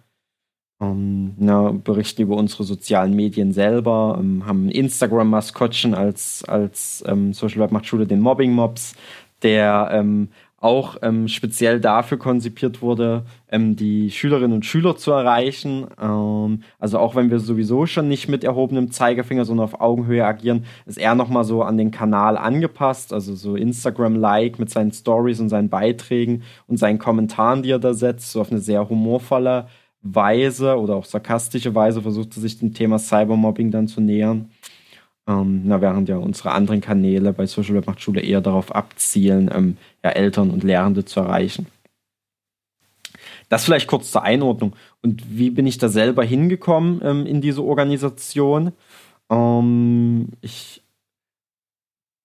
habe mich, seit ich ein kleines Kind bin, mit Computern auseinandergesetzt und dann später auch digitalen Medien. Ähm, habe, glaube ich, mit sechs Jahren an meinem ersten Computer gebastelt oder den hat der Papa damals gekauft gehabt, das war 1998 und dann war da auch noch Windows 98 drauf oder vielleicht auch noch Windows 95, das weiß ich jetzt gar nicht mehr so genau und habe dann da aber auch immer rumgebastelt und habe mich nicht nur mit, mit dem beschäftigt, was man mit dem PC machen kann, also zocken war das dann äh, größtenteils, sondern auch, ähm, wie funktioniert das denn alles? Ähm, also was steckt denn dahinter, was steckt denn technisch dahinter? Und jetzt aber auch später, wo ich dann älter wurde, was, was macht denn diese Technik mit uns als Menschen? Wie wirkt denn auf das auf, auf uns als Gesellschaft und halt auch dann das Smartphone? Ähm, also immer auch die Betrachtung, welche Auswirkungen haben, hat denn die Digitalität ähm, auf uns alle, auf unseren Alltag ähm, ja, oder auch die Digitalisierung. Und ähm, dadurch, dass das Thema nämlich immer interessiert hatten, ähm, und ich dann durch Zufall auf dieses Projekt gestoßen bin, habe ich gesagt, hey, das wäre doch was richtig Cooles. Hier kannst du die Fähigkeiten, die du bisher erlernt hast, ähm, Schülerinnen und Schülern weitergeben. Auch so ein bisschen vor dem Hintergrund, dass ich weiß, wie noch meine Schulzeit lief und dass damals schon überhaupt nicht über digitale Medien gesprochen wurde ähm, oder nur ganz am Rande, dass wir mal so eine so einen äh, GTA hatten zu programmieren mit C oder was C++, ich weiß es gerade gar nicht mehr. Ähm, und dass wir in Sachsen Gott sei Dank ja auch den Informatikunterricht hatten, zumindest. Ähm, dass da auch ein bisschen was über Microsoft Word und Excel und so weiter gelernt hat und auch über Netzwerke, aber halt auch sehr oberflächlich. Ähm, und ich weiß aber auch, wie das heute an Schulen ist und auch wie die Lehrerausbildung aussieht. Und da kommen an jeder Stelle digitale Medien zu kurz. Ähm, und da muss es gar nicht darum gehen, dass ich muss die ganze Zeit meinen Unterricht voll mit digitalen Geräten pflastern, sondern eher, ähm, wie, wie können denn Zukunftskompetenzen vermittelt werden? Ne? Wie kann denn Lernen und Lernen im 21. Jahrhundert aussehen? Was sind denn auch wichtige Kompetenzen? ähm, wo digitale Medien eben unterstützen können. Und all diese Sachen habe ich gesehen und dann dachte ich, in dem Projekt kann man sicher einen Teil davon abdecken. Klar, du kannst jetzt das Bildungssystem nicht revolutionieren, aber zumindest diesen, diesen Aspekt der Medienkompetenz, den können wir damit vermitteln. Und so bin ich da reingerutscht und habe mich auch dann schnell dadurch oder damit angefreundet, dass ich vor allem Wissen an Schülerinnen und Schüler weitergeben kann und die befähigen kann. Ähm, das war das hatte ich vorher nicht auf dem Schirm. Ähnlich wie bei dir hätte ich mir nicht vorstellen können, Lehrer zu werden oder jemanden etwas zu unterrichten oder jemanden ähm, Impulse zu geben, dass er, dass er sich mit Themen beschäftigt. Ähm, aber je mehr ich mich dann damit auseinandergesetzt habe, jetzt auch in den letzten Jahren, also seit ähm, 2017 bin ich bei Social Web Macht Schule, umso wichtiger ist mir das geworden und umso mehr setze ich mich ja heute auch für Bildung ein, ähm, weil, weil das eben die Zukunft ist. Ne? Schülerinnen und Schüler, die heute heranwachsen. Ähm, das war aber am Anfang noch gar nicht so. Da fand ich eher das Thema interessant und gar nicht so, okay, es geht jetzt um Schüler. Das konnte ich mir eher gar nicht vorstellen, dann vor einer Klasse zu stehen. Aber nachdem das dann die ersten Male gemacht war, lief das eigentlich ganz gut. Ähm, war, war spannend. Ähm, so, das vielleicht kurz zur Einordnung, damit die, die, die Zuhörenden auch verstehen, was ist denn das für eine Organisation und, und in welchem Kontext fallen diese Workshops an. Und jetzt, wie bereite ich mich denn auf dem Workshop vor? Bei mir gibt es da ein paar Unterschiede zu dir, auch vor dem Hintergrund, dass ich bei Social Web Macht Schule aktuell Trainer bin für Medienkompetenz. Und ähm, was ich ab 1. Juli dann ändern wird. Dann bin ich nicht mehr ausschließlich Trainer. Dann äh, kamen noch ein paar Schritte dazu, die, die mich dann betreffen werden, die vor allem der organisatorischen Situation ähm, oder organisatorischer Natur sind, die jetzt bei dir schon angefallen waren, rund um, du musst dich mit den, mit den Dozenten absprechen und du musst ähm, ähm, ringsum Räumlichkeiten und so weiter klären. Das sind Sachen, die fallen bei mir derzeit weg. Also das macht unsere Geschäftsführerin, die Christine, aktuell im, ich muss mich im Prinzip nur inhaltlich auf den Workshop vorbereiten. Um, ähm, und dazu werde ich jetzt aber einfach mal erzählen, wie, wie so ein, ein genereller Ablauf da aussieht. Um, ähm, die Schule fragt uns im Regelfall an und die hat eine, eine Problemstellung. Also die haben ein, haben ein Problem mit, mit Cybermobbing, dass es das in der Klasse gibt. Vielleicht gibt es auch Probleme im Klassenchat. Ähm, vielleicht haben, steht bei denen aber auch einfach so eine Projektwoche an, wo es um das Thema Medienkompetenz gehen soll und die wollen sich mit Fake News oder Datenschutz auseinandersetzen. Ähm, hin und wieder kommt es auch gar nicht über die Lehrer oder die Schulleitung, sondern über die Eltern, ähm, die dann darauf aufmerksam machen. Und da machen wir manchmal auch zuerst einen Elternabend an der Schule und dann werden die Lehrenden darauf auch aufmerksam, finden das spannend und sagen, hey, hier wäre es doch cool, wenn ihr mal einen Workshop durchführt bei uns an der Schule und da sind verschiedene Wege gegeben, wie wir, wie wir so in diese Schulen reinkommen. Ähm, mit vielen arbeiten wir einfach auch schon jahrelang zusammen. Also Social Webmacht-Schule gibt es seit 2011 und da haben wir natürlich auch schon gewiss, ähm, ja, eine, eine, Menge an Schulen besucht, die, die wir auch immer wieder besuchen, dann mit, mit Workshops. Und wenn das Problem soweit klar umrissen ist, also die, die Schule ähm, klar gemacht hat, hey, es soll in dem Workshop um Cybermobbing gehen oder es soll um Fake News gehen ähm, oder es soll auch eine Mischung sein oder bei den jüngeren Schülern, weil wir auch in Grundschulen sind, es soll so einen Internetführerschein geben, dann ähm, ist im Prinzip der einzelne Trainer, der sich für diesen Workshop bereit erklärt, ähm, gefragt, sich zu überlegen, ähm, wie möchte er den denn jetzt gestalten. Und der Vorteil da dabei ist, dass es Social Web macht Schule schon eine, schon eine Weile gibt. Das heißt, wir können schon auf den Modulkatalog zurückgreifen. Das heißt, ich fange, muss nicht bei jedem Workshop erneut anfangen, ähm, mir zu überlegen, was erzähle ich denn den Schülerinnen und Schülern über Datenschutz, wie mache ich das und ähm, welche Quellen rufe ich da auf. Das ist schon mal ein großer Vorteil. Ähm, aber trotzdem, wenn ich das Thema habe, wir können jetzt das Thema beispielhaft Datenschutz mal nehmen, ähm, dann dann überlege ich mir so ein bisschen, was ist denn mein, mein eigenes Ziel als Trainer? Also was möchte ich denn, möchte ich denn gern, gern vermitteln? Was möchte ich denn, was die Schülerinnen und Schüler ähm, mitnehmen, wenn die aus diesem Workshop am Ende rausgehen? Ähm, und ich muss mir natürlich auch vor Augen führen, was ist denn oder in welchem Alter sind denn diese Schülerinnen und Schüler? Also ein Workshop in der fünften Klasse muss ich natürlich anders machen als in der achten, sowohl von den Themen als auch von der Methodik her. Also ich mache mir diese Ausgangsbedingungen bewusst. Ich überlege auch, na, bin ich in einem Gymnasium oder bin ich in einer Oberschule? Das macht auch gegebenenfalls nochmal einen Unterschied. Und ich habe vorher bestenfalls erfragt oder weiß, ähm, haben die ein Computerkabinett? Wie sieht die Smartphone-Nutzung bei denen aus? Also was gibt es da einfach für Hintergrundinformationen? Das ist auch was, was wir bei den Schulen immer im Vorfeld von so einem Workshop abfragen. Die kriegen von uns so einen standardisierten Fragebogen, wo die Lehrenden zusammen mit ihren Schülern mal eintragen sollen, wie viele Schülerinnen und Schüler nutzen denn TikTok, wie viele nutzen Snapchat, welche Probleme gibt es denn schon in der Klasse, ähm, wie lang ist denn die durchschnittliche Nutzungszeit bei den einzelnen Schülerinnen, also im, im, im, im, Mittelwert bei den Schülerinnen und Schülern. Ähm, wie viele haben ein internetfähiges Smartphone? Ähm, einfach damit wir uns im Workshop so ein bisschen darauf einstellen können, ähm, ja, wie wir da reingehen müssen, wofür wir sensibilisieren müssen und ähm, was wir auch für Methoden, also gerade digitale Methoden, welche, auf welche wir zurückgreifen können. Also wenn kaum der Schüler jetzt ein internetfähiges Smartphone hat, dann müssen wir uns natürlich was überlegen. Ne? Gibt es dann WLAN in der Schule oder greifen wir auf analoge Methoden zurück? Ähm, wie, wie gehen wir damit um? So, sind diese ganzen Hintergrundbedingungen aber geklärt und habe ich mir überlegt, was möchte ich den Schülerinnen und Schülern gern vermitteln, was soll denn rumkommen, dann schaue ich mal in unseren Modulkatalog rein, ähm, wo es eben die Module gibt ähm, rund um Fake News, um Thema Mediensucht, um Thema ähm, Datenschutz oder ähm, Kommunikation, Cybermobbing und so weiter. Also schau mir da je nach Themenbereich mal die Module an oder die Ordner an und da haben wir verschiedene Methoden. Ähm, zu, zu, Datenschutz zum Beispiel gibt es eine Methode rund um das Thema ähm, Bildrecht, also Recht am eigenen Bild.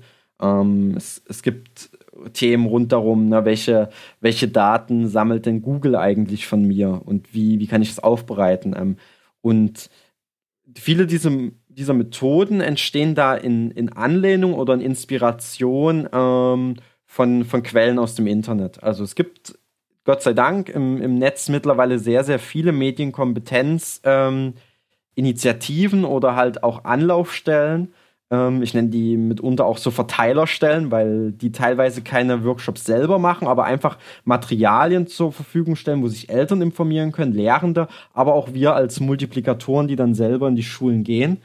Ähm, und das ist immer sehr, sehr nützlich, weil dann doch der Erfahrungswert ist, dass viele Lehrer und Eltern sich diese Angebote nicht anschauen von alleine und dass es deswegen trotzdem wichtig ist, dass, dass es solche Workshops eben gibt vor Ort mit den Schülern, Elternabende und so weiter weil sonst diese Materialien halt einfach rumliegen würden und wenig Benutzung finden. Und um, um vielleicht nur mal kurz ein paar Quellen zu nennen, auf die ich da zurückgreife. Da gibt es zum einen die, die Seite ClickSafe, das ist eine EU-Initiative rund um Medienkompetenz, ähm, clicksafe.de. Es gibt schauhin.info, ähm, was ähm, ja ein, eine Initiative ist, die vom Bundesministerium für Familie zusammen mit den öffentlich-rechtlichen ähm, ja, im Prinzip betrieben wird oder, oder unterstützt wird von denen. Ja, natürlich auch eine eigene Redaktion hat, ähnlich wie bei ClickSafe. Ähm, dann greife ich auf Handysektor zurück. Also handysektor.de ist die Website dazu, die auch gerade für so ein bisschen jugendgerechter ihre Inhalte aufbereiten, also Kinder und Jugendliche direkt ansprechen, auch mit ihren sozialen Medien, also YouTube und, und Instagram, mit ihren Kanälen, die die da nutzen. Ähm, und überall da gibt es für mich Inspiration, gibt es noch viele, viele weitere Seiten, Teach Today zum Beispiel, ähm, mir fallen sicher noch ein paar ein, während ich, während ich hier erzähle. Ähm, und die, die stellen teilweise schon so Materialien zur Verfügung und teilweise auch Methoden, wie man so einen Unterricht gestalten kann. Und die schauen wir uns dann kritisch an im, im, im Trainerteam und haben daraus unsere eigenen Materialien gestrickt, ähm, weil wir teilweise gemerkt haben, einiges davon funktioniert mit den Schülern nicht. Ähm, andere Sachen kann man gut in unsere bisherigen Materialien integrieren und so weiter. Und ähm, daraus sind, wie gesagt, diese, diese Module oder diese Modulpalette entstanden und auf die ich heute zurückgreifen kann. Und dann wähle ich mir dort so einen Unterrichtsentwurf aus, ähm, aus meinen Modulen, die wir jetzt bei Social Webmacht Schule haben.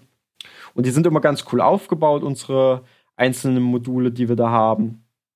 Ähm, die haben immer ein ganz konkret ähm, das, das, ein ganz konkretes ähm, Lernziel, was ich dann praktisch nochmal mit meinem eigenen Lernziel abgleichen kann, was ich mir schon gesteckt habe.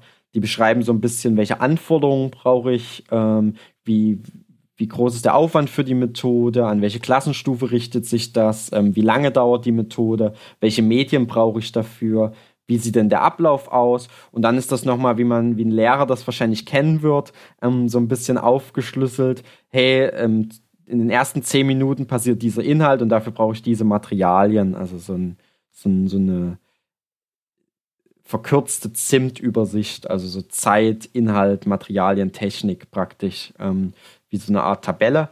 Ähm, und ich als Trainer, wenn ich die Methode jetzt selber noch nicht gemacht habe, aber auch wenn ich sie gemacht habe, schaue mir dann diesen Unterrichtsentwurf an, ähm, gehe den für mich nochmal durch, schaue, ob ich das alles verstanden habe, ähm, frage vielleicht nochmal bei anderen Trainern nach, welche Erfahrungen haben die damit gemacht, ähm, wo gab es Herausforderungen bei welcher Stelle, ähm, guck mir die Materialien an, die dort benannt werden, also sowohl die analogen Materialien als auch vielleicht die YouTube-Videos, die wir dann im Unterricht nutzen, damit ich praktisch das verinnerlicht habe und dann mit den Schülern im Workshop nutzen kann.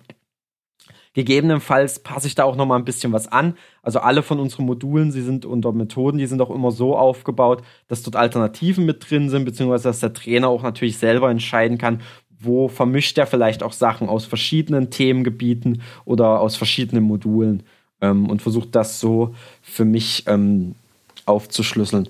Und wenn ich dann soweit damit fertig bin und fein bin, dann ähm, gebe ich im Prinzip ähm, an die Christine weiter, welche Materialien brauche ich jetzt, was soll gedruckt werden, also was nehmen wir mit, ähm, na, auf, auf was, für, was für Technik bin ich angewiesen und so weiter.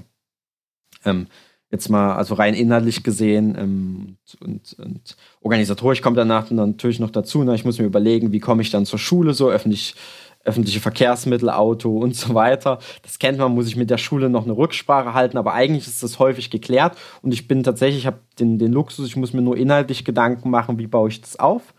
Ähm, und ähm, dann kann ich im Prinzip schon mit dieser Vorbereitung, mit den Materialien, mit dem allem, was ich mir angeschaut habe, dann in die Schule gehen und kann den Workshop dann dort durchführen. Ähm, und das funktioniert meist auch relativ unkompliziert und dank der, der Module, die dann über die letzten Jahre entstanden sind, wirklich für jeden Themenbereich gibt es dann mittlerweile was. Also dann, dann habe ich gar nicht mehr so groß den konzeptionellen Aufwand. Das ist auch ein Vorteil. Ähm, und deswegen schaffen wir es, glaube ich, auch als Organisation so relativ viele Workshops zu machen, ähm, weil wir mittlerweile ein Baukastensystem haben. Also Natürlich gehen wir immer auf die einzelnen Anforderungen der, der jeweiligen Schule ein und der Klassenstufe. Ähm, das meine ich mit dieser Flexibilität, die dann immer drin ist in den Modulen. Aber es hat sich halt herausgestellt, dass für die, für die meisten Klassenstufen und Schulen ähm, diese Module, die wir da aufgebaut haben, dass die funktionieren in ähnlicher Konstellation. Was wir aber dennoch versuchen, ist natürlich immer am Zeitgeist zu bleiben. Das heißt, das Ganze weiterzuentwickeln, weil sich die digitalen Medien natürlich weiterentwickeln und auch die Herausforderungen der Schüler und Schüler. Das heißt, wir sind da auch immer dabei, Methoden zu überarbeiten, neue ähm, heranzuschaffen und auch ähm, ja, Lessons Learned im Prinzip einfließen zu lassen nach den Workshops. Wo kann man noch mal was machen? Ähm, ja. Und ich würde vielleicht noch mal einen ganz kurzen Exkurs geben ähm, was wir neben diesen Workshops, die meist ein oder zwei Tage gehen, ähm, was dann noch so eine Besonderheit ist. Wir haben nämlich manchmal die Möglichkeit, auch Projektwochen zu machen. Das heißt, wir sind eine ganze Woche mit, mit einer Schulklasse oder ähm, häufiger sogar mit verschiedenen Schülerinnen und Schülern, die aus unterschiedlichen Klassenstufen kommen, die ein unterschiedliches Alter haben und auch, auch äh, unterschiedliche Schulformen haben kommen wir zusammen. Das ist immer ganz spannend. Das habe ich jetzt schon dreimal gemacht in meiner Social Webmacht Schulezeit. So eine Projektwoche. Ähm, und da ist natürlich ein ganz anderer Aufwand damit verbunden. Und da gibt es auch nicht so ein vorgefertigtes Modul, sondern da mache ich mir tatsächlich Gedanken, wie baue ich denn diese ganze Woche auf. Muss da ja auch berücksichtigen, wenn ich so eine ganze Woche mit Schülerinnen und Schülern zusammen verbringe und auch immer jeweils den ganzen Tag, dass es nicht nur ähm, der Fokus auf, auf coolen Methoden und Inhaltsvermittlung und so weiter liegt, sondern auch, wie locker ich das Ganze denn zwischendurch auf? Also was können denn Methoden sein, auch für die Pause? Ähm, wie, wie mache ich denn einen Einstieg und einen Abschluss und so weiter. Und das ist vor gar nicht so langer Zeit hatten wir das jetzt in Zusammenarbeit mit der Volkshochschule in Pirna gemacht. Ähm, da waren wir im, im Regenbogen e.V. in Freital. Also die haben die Räumlichkeiten gestellt, die, die Volkshochschule in Pirna, die hat das Ganze organisiert und wir haben im Prinzip die, die inhaltliche Ausgestaltung gemacht. Ähm, und da waren eben wirklich Schülerinnen von 9 bis 15 Jahren dabei.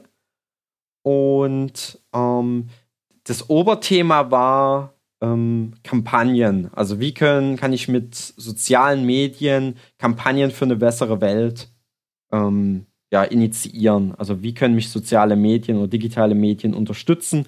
Ähm, und das war also so ein zweigeteilter teiltes Thema. Auf der einen Seite war es uns natürlich wichtig, den Schülerinnen und Schülern was an die Hand zu geben, damit die sicher im Netz unterwegs sind, damit die die digitalen Medien ähm, bewusster ähm, einsetzen und nicht bloß ja im Prinzip konsumieren, sondern selber kreativ werden. Und zum anderen natürlich auch dieses, dieses Kampagnendenken, also ne, so was man von, von NGOs, von größeren sonst kennt, ähm, das mit einzubringen. Und da, das habe ich zusammen mit einer anderen Trainerin gemacht und auch so ein bisschen Unterstützung von der Christine, also unserer, unserer Geschäftsführerin, die da noch mit drin hing. Und da haben wir uns zuerst ganz grob überlegt, wie, wie strukturieren wir diese Woche, wie bauen wir die auf. Ähm, dann hat sich jeder auch nochmal selber Gedanken gemacht, was kommt da rein. Und dann hat man im Prinzip so einen Wochenplan aufgeschlüsselt und hat sich wirklich überlegt, na, wie steigt man denn früh ein, was könnte denn da für eine Methode sein, ähm, um die Schülerinnen und Schüler am ersten Tag erstmal kennenzulernen. Ähm, was ist da auch so, dass wir von Anfang an auf Augenhöhe sind, dass die Spaß haben, dass die Bock auf die Woche bekommen, weil im Prinzip war das deren Ferienzeit. Also die waren in den, in den, ähm, in den Herbstferien oder waren es in den Winterferien, glaube ich, waren die bei uns. Eine Woche von diesen zwei Ferienwochen wurden von ihren Eltern da angemeldet. Manche hatten vielleicht Bock drauf, manche vielleicht auch nicht so. Aber irgendwie soll es ja darum gehen, alle mitzunehmen und die sollen ja am Ende auch zusammenarbeiten. Also in diesem Kampagnending ging es ja auch darum, dass man so verschiedene Gruppen bildet, die dann an ihrer Kampagne jeweils arbeiten. Das heißt, wir mussten von Anfang an dafür sorgen, dass so für alle ein sicherer Raum gegeben war, in dem die sich wohlfühlen und in dem die auch auf Augenhöhe mit uns sind. Ähm, haben uns da eine Methode überlegt. Und dann in den nachfolgenden Tagen wollten wir es immer so machen. Wir wollten so ein bisschen ein Gefühl dafür bekommen am Anfang des Tages, was hat denen denn bisher gefallen und was, worauf freuen sie sich denn noch im Laufe der Woche? Und da haben wir einen Wetterbericht gemacht. Das heißt, ähm, wir hatten so eine große Wand, das war unser Wetterbericht und jeder Schüler und jede Schülerin hat so ein Post-it bekommen und da einmal draufgemalt, ähm, wie ist denn so die aktuelle Stimmung und wie sieht denn so die Stimmung für die kommende Woche aus. Und ähm, das wurde dann kurz ähm, an, diese, an diesen Wetterbericht äh, geklebt. Und so hatten wir auch als Trainerin und, und, und Trainer so einen Verlauf über die ganze Woche, wie sich die Schülerinnen und Schüler gefühlt haben.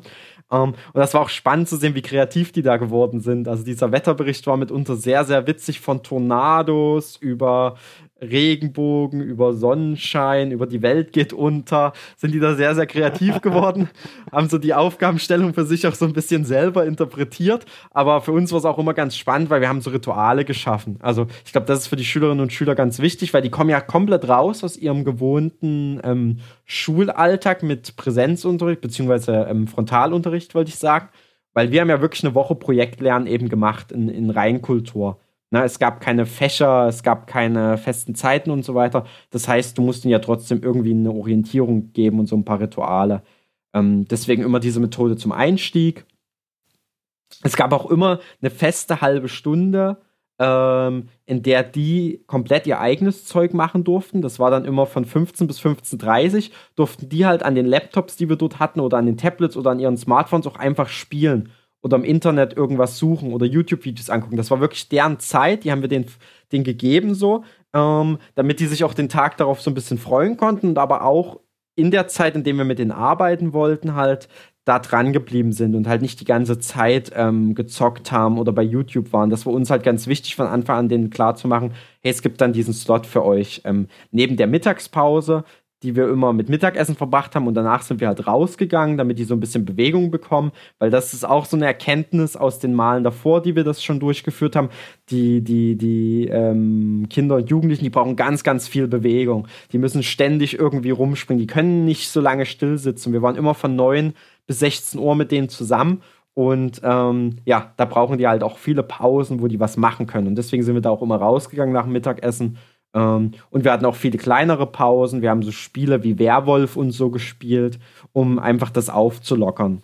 Ähm, damit die eine schöne Zeit haben und trotzdem vielleicht ein bisschen was vermittelt wird. Also es ging uns gar nicht so darum, jetzt ähm, diese, diese fünf Tage komplett mit Inhalt zu füllen, sondern eher eine schöne Zeit und dass bei denen am Ende dann ein bisschen was hängen bleibt.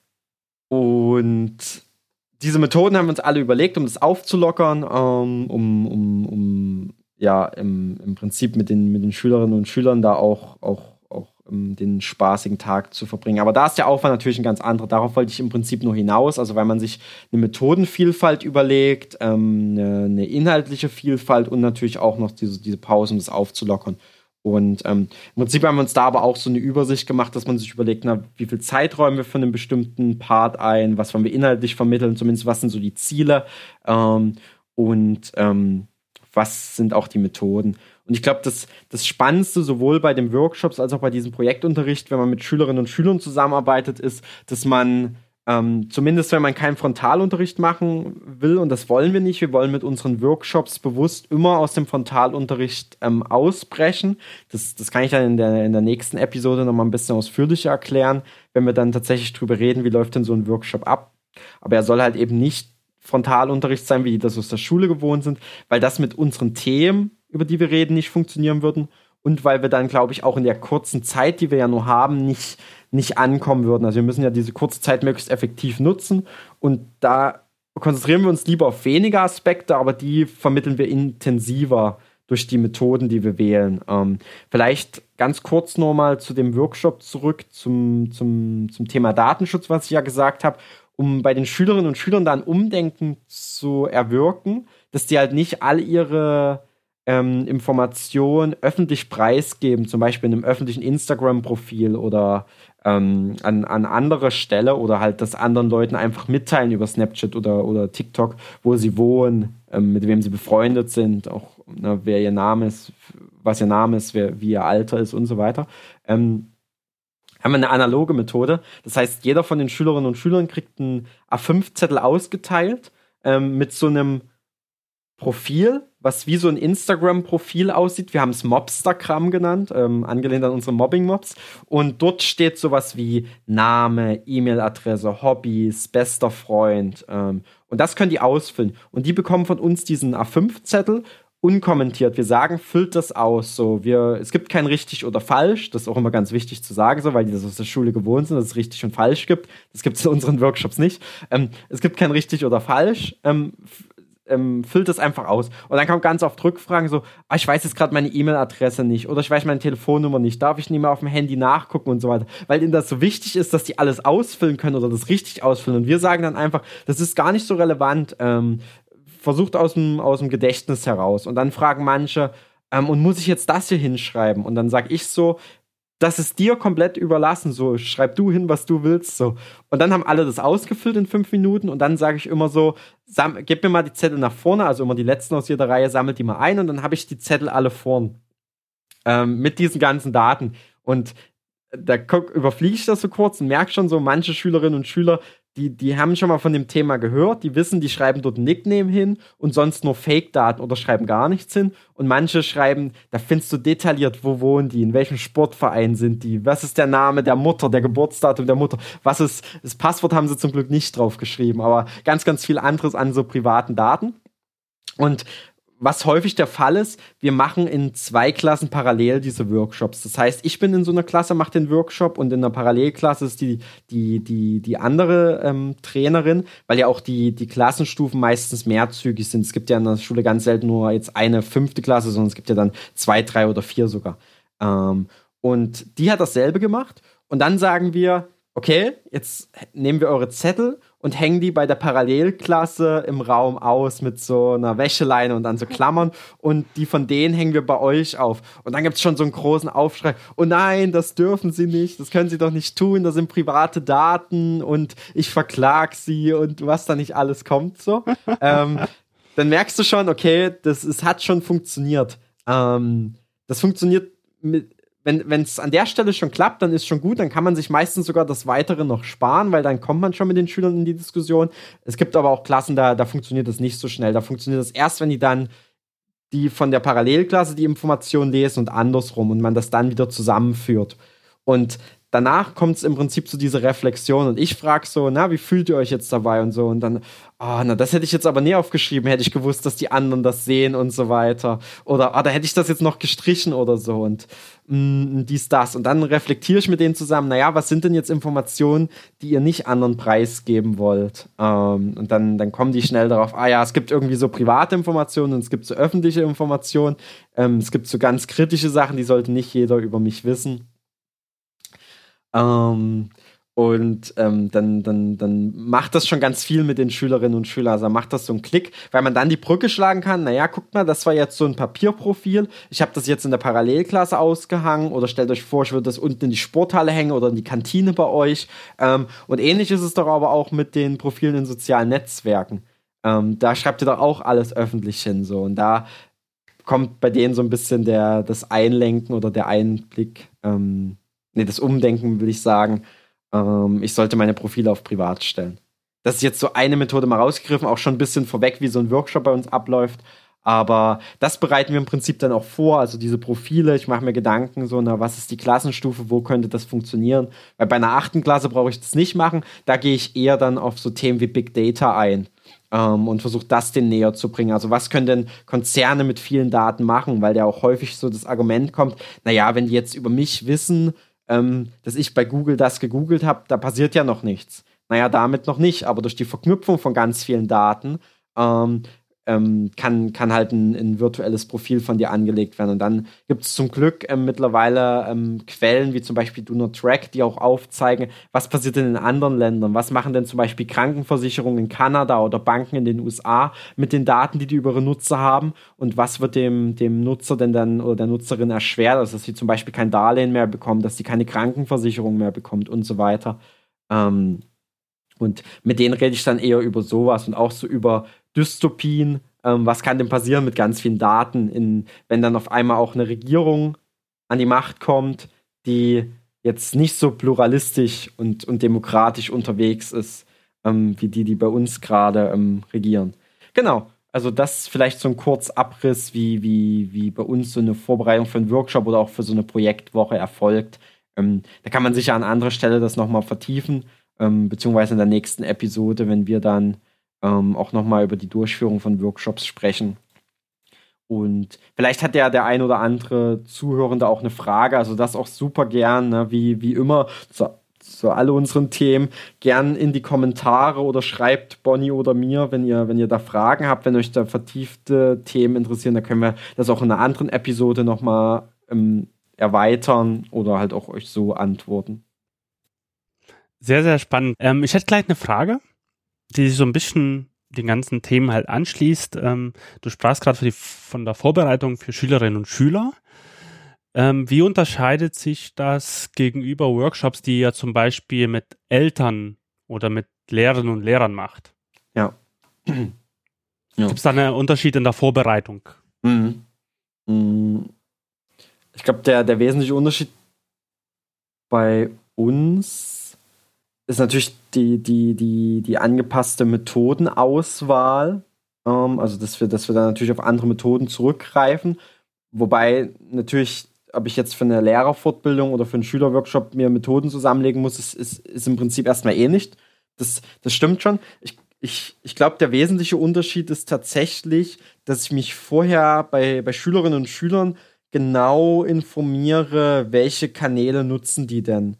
Ähm, vor dem Hintergrund, dass ich dann konkret auch auf einzelne Problemstellungen und Fragen eingehen kann. Also ich, ich versuche mich sehr an die Lebensrealität der Schülerinnen und Schüler reinzuversetzen. Also klar ist das ja auch bei den Lehrern wichtig zu verstehen, womit sind die denn konfrontiert? Also wie baue ich den Workshop auf, damit der natürlich auch an deren Lebensrealität anknüpft. Aber das ist mir natürlich noch näher als das von den Schülerinnen und Schülern. Da bin ich jetzt schon ein Stück weiter weg. Und gerade da sich da ja auch viel tut, ähm, ähm, also welche YouTuber konsumieren die denn? Na? Wo sind die bei Instagram aktiv und so und versucht da möglichst viel rauszufinden. Zum einen über die Gym-Studie, das ist so eine jährlich ähm, erhobene Studie ähm, über die Mediennutzung in Familien und von den 12- bis 19-Jährigen. Gibt es auch nochmal in kleiner Form die Kim-Studie für die, ähm, lass mich nicht lügen, ähm, für die 6- bis 12-Jährigen oder 11-Jährigen, glaube ich. Ähm, also Jim und Kim-Studie, die sind ähm, beide ähm, vom in Zusammenarbeit mit verschiedenen Initiativen, aber vor allem von der Medienanstalt ähm, Baden-Württemberg wird, wird es jährlich erhoben, im Prinzip als repräsentative Studie. Und darauf stützen sich auch die meisten anderen ähm, Medienkompetenzinitiativen oder Projekte. Aber natürlich versuche ich auch so nochmal immer bei YouTube und Instagram und so zu schauen. Also ich begebe mich meistens sehr, sehr tief rein in diese, in diese Bubbles, in denen die Kids dann auch aktiv sind versuche das zu verstehen, indem ich zum Beispiel auch YouTuber angucke, wie reden die denn mit den Schülerinnen und Schülern, also nicht Schülerinnen und Schülern, sondern Kindern in dem Fall, also wie bereiten die ihren Content auf, was sind denn da so Memes, die es gibt, was sind denn da so Redewendungen, also um das wirklich zu verstehen, ähm, weil man ja dann doch nicht mehr an allen Sachen drinsteckt, ähm, frag mitunter auch zum Beispiel die Geschwister von meiner Freundin, die gerade ähm, im, ich glaube, so achte, achte und elfte Klasse oder so ungefähr sind. Also ver versucht da auch so ein bisschen so ein, so ein Verständnis mir zu erarbeiten. Und ich glaube, das ist auch so der wesentliche Unterschied zu allen Workshops, die ich mit Erwachsenen mache. Ähm, also auch da macht man sich natürlich Gedanken immer zur Zielgruppe. Ne? Das ist ja ganz, ganz wichtig bei, bei jeder Präsentation und jedem Workshop. Aber da ist, glaube ich, immer noch der, der Unterschied, dass selbst wenn du andere Begrifflichkeiten nutzt und, und eine andere Sprache oder, oder ein anderes, anderes ähm, ähm, wie nennt man das denn, ein anderes ein anderes Wort für Niveau suche ich gerade oder du, du, mit einer anderen Flughöhe gehst du ja an, an, an eine, kannst du ja an eine Präsentation rangehen. Du kannst ja nicht voraussetzen, dass jeder sich schon genauso intensiv wie du mit den Themen beschäftigt hast und du versuchst ja irgendwie bei einer, bei einer ähm, heterogenen Gruppe ein gesundes Mittelmaß zu finden. Na, du wirst sicher nicht jeden abholen können und für manche wird es vielleicht schon langweilig sein und so weiter. Ähm, das macht man natürlich ja bei jedem Workshop und jeder Präsentation. Ähm, aber bei Schülerinnen und Schülern gehe ich da, glaube ich, noch mal ein Stück detaillierter rein, ähm, weil, weil ich mich da nicht auf mein Erfahrungswissen verlassen kann. Also schon ein bisschen, wie lief bei mir die Schulzeit ab, aber bei mir in der Schulzeit gab es halt noch nicht diese ganzen digitalen Medien. Ähm, das ist, glaube ich, so der wesentliche Unterschied. Also jetzt auf deine kurze Frage eine lange Erklärung gesucht. Aber das ist ja genau dieser, dieser spannende Punkt halt. Also ich glaube, dass es bei dir der Kernpunkt, äh, wenn du Workshops für Schülerinnen und Schüler halt gibst, ne, diese, diese Reinversetzung in denen ihre Realität, so. Mhm. Weil ich glaube, uns fällt das halt auch sehr einfach in, in einer gleichaltrigen Realität zu schlüpfen. Also ja. ich kann mich, glaube gut in deine Lebensrealität heute versetzen und du in meiner. Aber umso weiter wir davon weggehen, von unserem Alter, können wir uns umso schwerer reinversetzen. Also ich könnte jetzt zum Beispiel nicht irgendwie sagen, wie sieht denn heute das Leben einer 14-jährigen Person aus? So. Ich kann mich noch an meiner Realität damals entsinnen, aber wie die heute halt aussieht, ob sie die gleiche ist, wahrscheinlich nicht, weil alleine schon die Digitalität nochmal eine ganz andere Rolle spielt. Ich hatte damals meinen meinen meinen Rechner und ich hatte natürlich äh, irgendwie mein Handy, aber ich hatte ja noch kein Smartphone. So. Und ähm, da, da, da war, ich habe irgendwie Snake höchstens gespielt auf dem Handy, wenn überhaupt. Und ich hatte irgendwie, meine Minute hat irgendwie ein Euro gekostet, wenn ich mit der telefonieren wollte, so eine Minute. Oder eine SMS hat 20 oder 19 Cent damals gekostet. Ähm, das ist aber halt schon äh, längst anders. So und ähm, das ist, glaube ich, so ein, so ein spannender Punkt für mich, einfach zu sehen, wie wie du das halt machst und ähm, und ähm, das ist einfach sehr bereichernd, wenn du das ja schon dich dort reinversetzt in, den, in der Realität der anderen Schülerinnen und Schüler. Ja. Ich habe auch vor kurzem eine Serie entdeckt, ähm, die sich so konkret mit der Generation ähm, Z auseinandersetzt. Ähm, ich versuche gerade den Link und den Namen wieder zu finden, die ich super spannend fand. Ähm, ich habe damals dazu getwittert, ähm, die halt wirklich ähm, sehr ähm, spannend und ähm, beispielhaft halt auf die, auf die, und, und vor allem sehr lustig, also so eine Comic-Serie, ähm, die so auf den, auf den, auf die Herausforderungen und die Erlebnisse dieser Generation eingeht. Ich suche das mal nebenbei raus. Ähm, ah, nee, spontan finde ich es dann doch nicht findet man auf jeden Fall in den Shownotes dann. Genau, wird man dann, dann dort auf jeden Fall finden. Ähm, ja, die das eben beschreibt. Also da, da gibt es so einen Jugendlichen, der möchte zum Beispiel YouTuber werden und ähm, na, was, was passiert denn da so? Und dann spielen andere Charaktere, sind so überzeichnete Rollen von, von Jugendlichen, die es aber wirklich gibt und die dieses Verhalten, äh, nicht die es wirklich gibt, aber die dieses Verhalten wirklich an den Tag legen würden. Und das fand ich sehr, sehr spannend, ähm, um da nochmal auch einen tieferen Einblick zu bekommen und ähm, ich glaube, hilfreich ist es auch so zum Beispiel Rezo sich da mal anzuschauen oder auch MyLab, die ja ähm, ähm, viel bei YouTube machen. Ähm, weil die ja auch bewusst eine junge Zielgruppe ansprechen. Also das ist tatsächlich immer so ein bisschen auch Nachforschung, schauen, was machen denn die Kids so. Auch jetzt in letzter Zeit habe ich wieder selber angefangen zu zocken. Ähm, das hatte ich lange Jahre nicht gemacht, nachdem ich das als, als, als Jugendlicher ähm, sehr ausgiebig äh, dem, diesem Hobby nachgegangen bin. Und ähm, da bekommt man natürlich auch noch einiges mit. So, na, die Gaming-Welt ist ja nach wie vor eine, die, die auch durch so ein sehr junges Zielpublikum ähm, geprägt ist. Ähm, auch wenn es ähnlich na, wie bei, wie wir es bei, bei Hip-Hop vorhin hatten, als wir drüber gesprochen haben, mittlerweile ist ja auch ähm, angekommen und kein Nischenthema, sondern sehr, sehr, sehr viele Menschen ähm, gehen diesem Hobby nach, zocken, ob jetzt ähm, leidenschaftlich oder als äh, Bro-Gamer oder im E-Sport oder halt nur mal so Gelegenheitsspieler auf dem Smartphone oder auf der Konsole, wie auch immer. Ähm, und da kriegt man natürlich auch noch einen Einblick und ich versuche einfach so verschiedene Kanäle, die mir auch Spaß machen, zu nutzen, um da gleichzeitig so ein bisschen ähm, für mich Nachforschung durchzuführen. Ich bin gerade noch so ein bisschen an Shownotes ergänzen. Wir haben ganz äh, fleißig mitgeschrieben, so im, im Hintergrund. Also die ganzen äh, Links ähm, zu den po Webseiten, Filmen und sowas, Podcasts, das findet man auch alles in den Shownotes dann vermerkt. Ein guter Ritt bis jetzt. Wir haben auch, glaube ich, gut Länge. Zwei Stunden. Gerade so. Sehr gut. Ich hoffe, da war für die Zuhörenden einiges dabei, was auch so interessant fanden. Ähm, genau, wie, wie, wie schon mal gesagt, also wenn ihr da Fragen habt, wenn wir nochmal irgendwo ein bisschen detaillierter reingehen sollen, wie sieht denn so ein Workshop aus? Ähm, eine Episode haben wir ohnehin noch geplant, aber gern als Fragen, dann können wir das ja auch berücksichtigen. Und ich habe jetzt tatsächlich auch die Serie gefunden, die heißt Broadcast My Ass. Ähm, und ja, die ist von, ähm, der nennt sich bei Twitter Dark Victory. Ich weiß nicht, wie er, wie er im, im, im, realen Leben heißt, aber der hat die im Prinzip gezeichnet und hat dann die auch immer mit verschiedenen ähm, Gästen eingesprochen, diese einzelnen ähm, Episoden. Und die ist schon sehr gelungen, so wenn man bisschen überzeichnet, aber trotzdem verstehen möchte, ähm, wie so die Generation Z funktioniert und was die konsumiert und so. Ähm, ja, ich packe den Link dann auch noch mit in die Show Notes. Sehr schön. Ich glaube, wir haben es für, für diese Folge.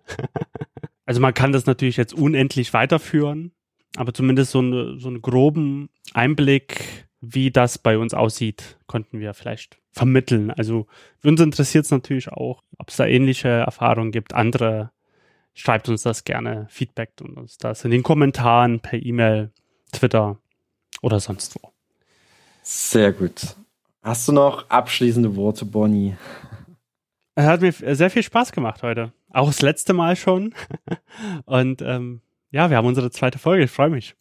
Ja, sehr cool. Hat mir auch jedenfalls riesen Spaß gemacht. War super interessant zu erfahren, was bei dir da alles dazugehört bei der Vorbereitung von so einem Workshop. Ähm, ich bin auch gespannt, wie dann Da wirst du in der nächsten Folge drüber sprechen, wie so ein Workshop aussieht, vielleicht sowohl in der Hochschule als auch für einen Arbeit, äh, Auftraggeber. Da bin ich ähm, mega gespannt. Ähm, ja, und welche Erkenntnisse du da auch so in den letzten Jahren vielleicht dazu gewonnen hast, was sich vielleicht auch verändert hat über die Zeit. Mir hat das auch sehr viel Spaß gemacht, also deine Ausführungen zu hören und äh, wie du das angehst. Äh, Freue mich auch sehr aufs, aufs nächste Mal, wie, wie es dann ganz konkret so der Tag beginnt, ähm, der Workshop-Tag oder Workshop-Woche. Ähm, und bis dahin, habt eine gute Zeit. Wir schauen mal, vielleicht können wir das nächste Mal uns dann auch wieder sehen. Ihr habt das heute gehört nochmal an der, an der Soundqualität, dass äh, wir auch nochmal äh, nicht zusammensaßen, sondern äh, jeder von uns bei sich zu Hause oder im Studio. Und äh, das nächste Mal vielleicht, vielleicht real und vielleicht mit einem Getränk. Das hoffen wir zumindest.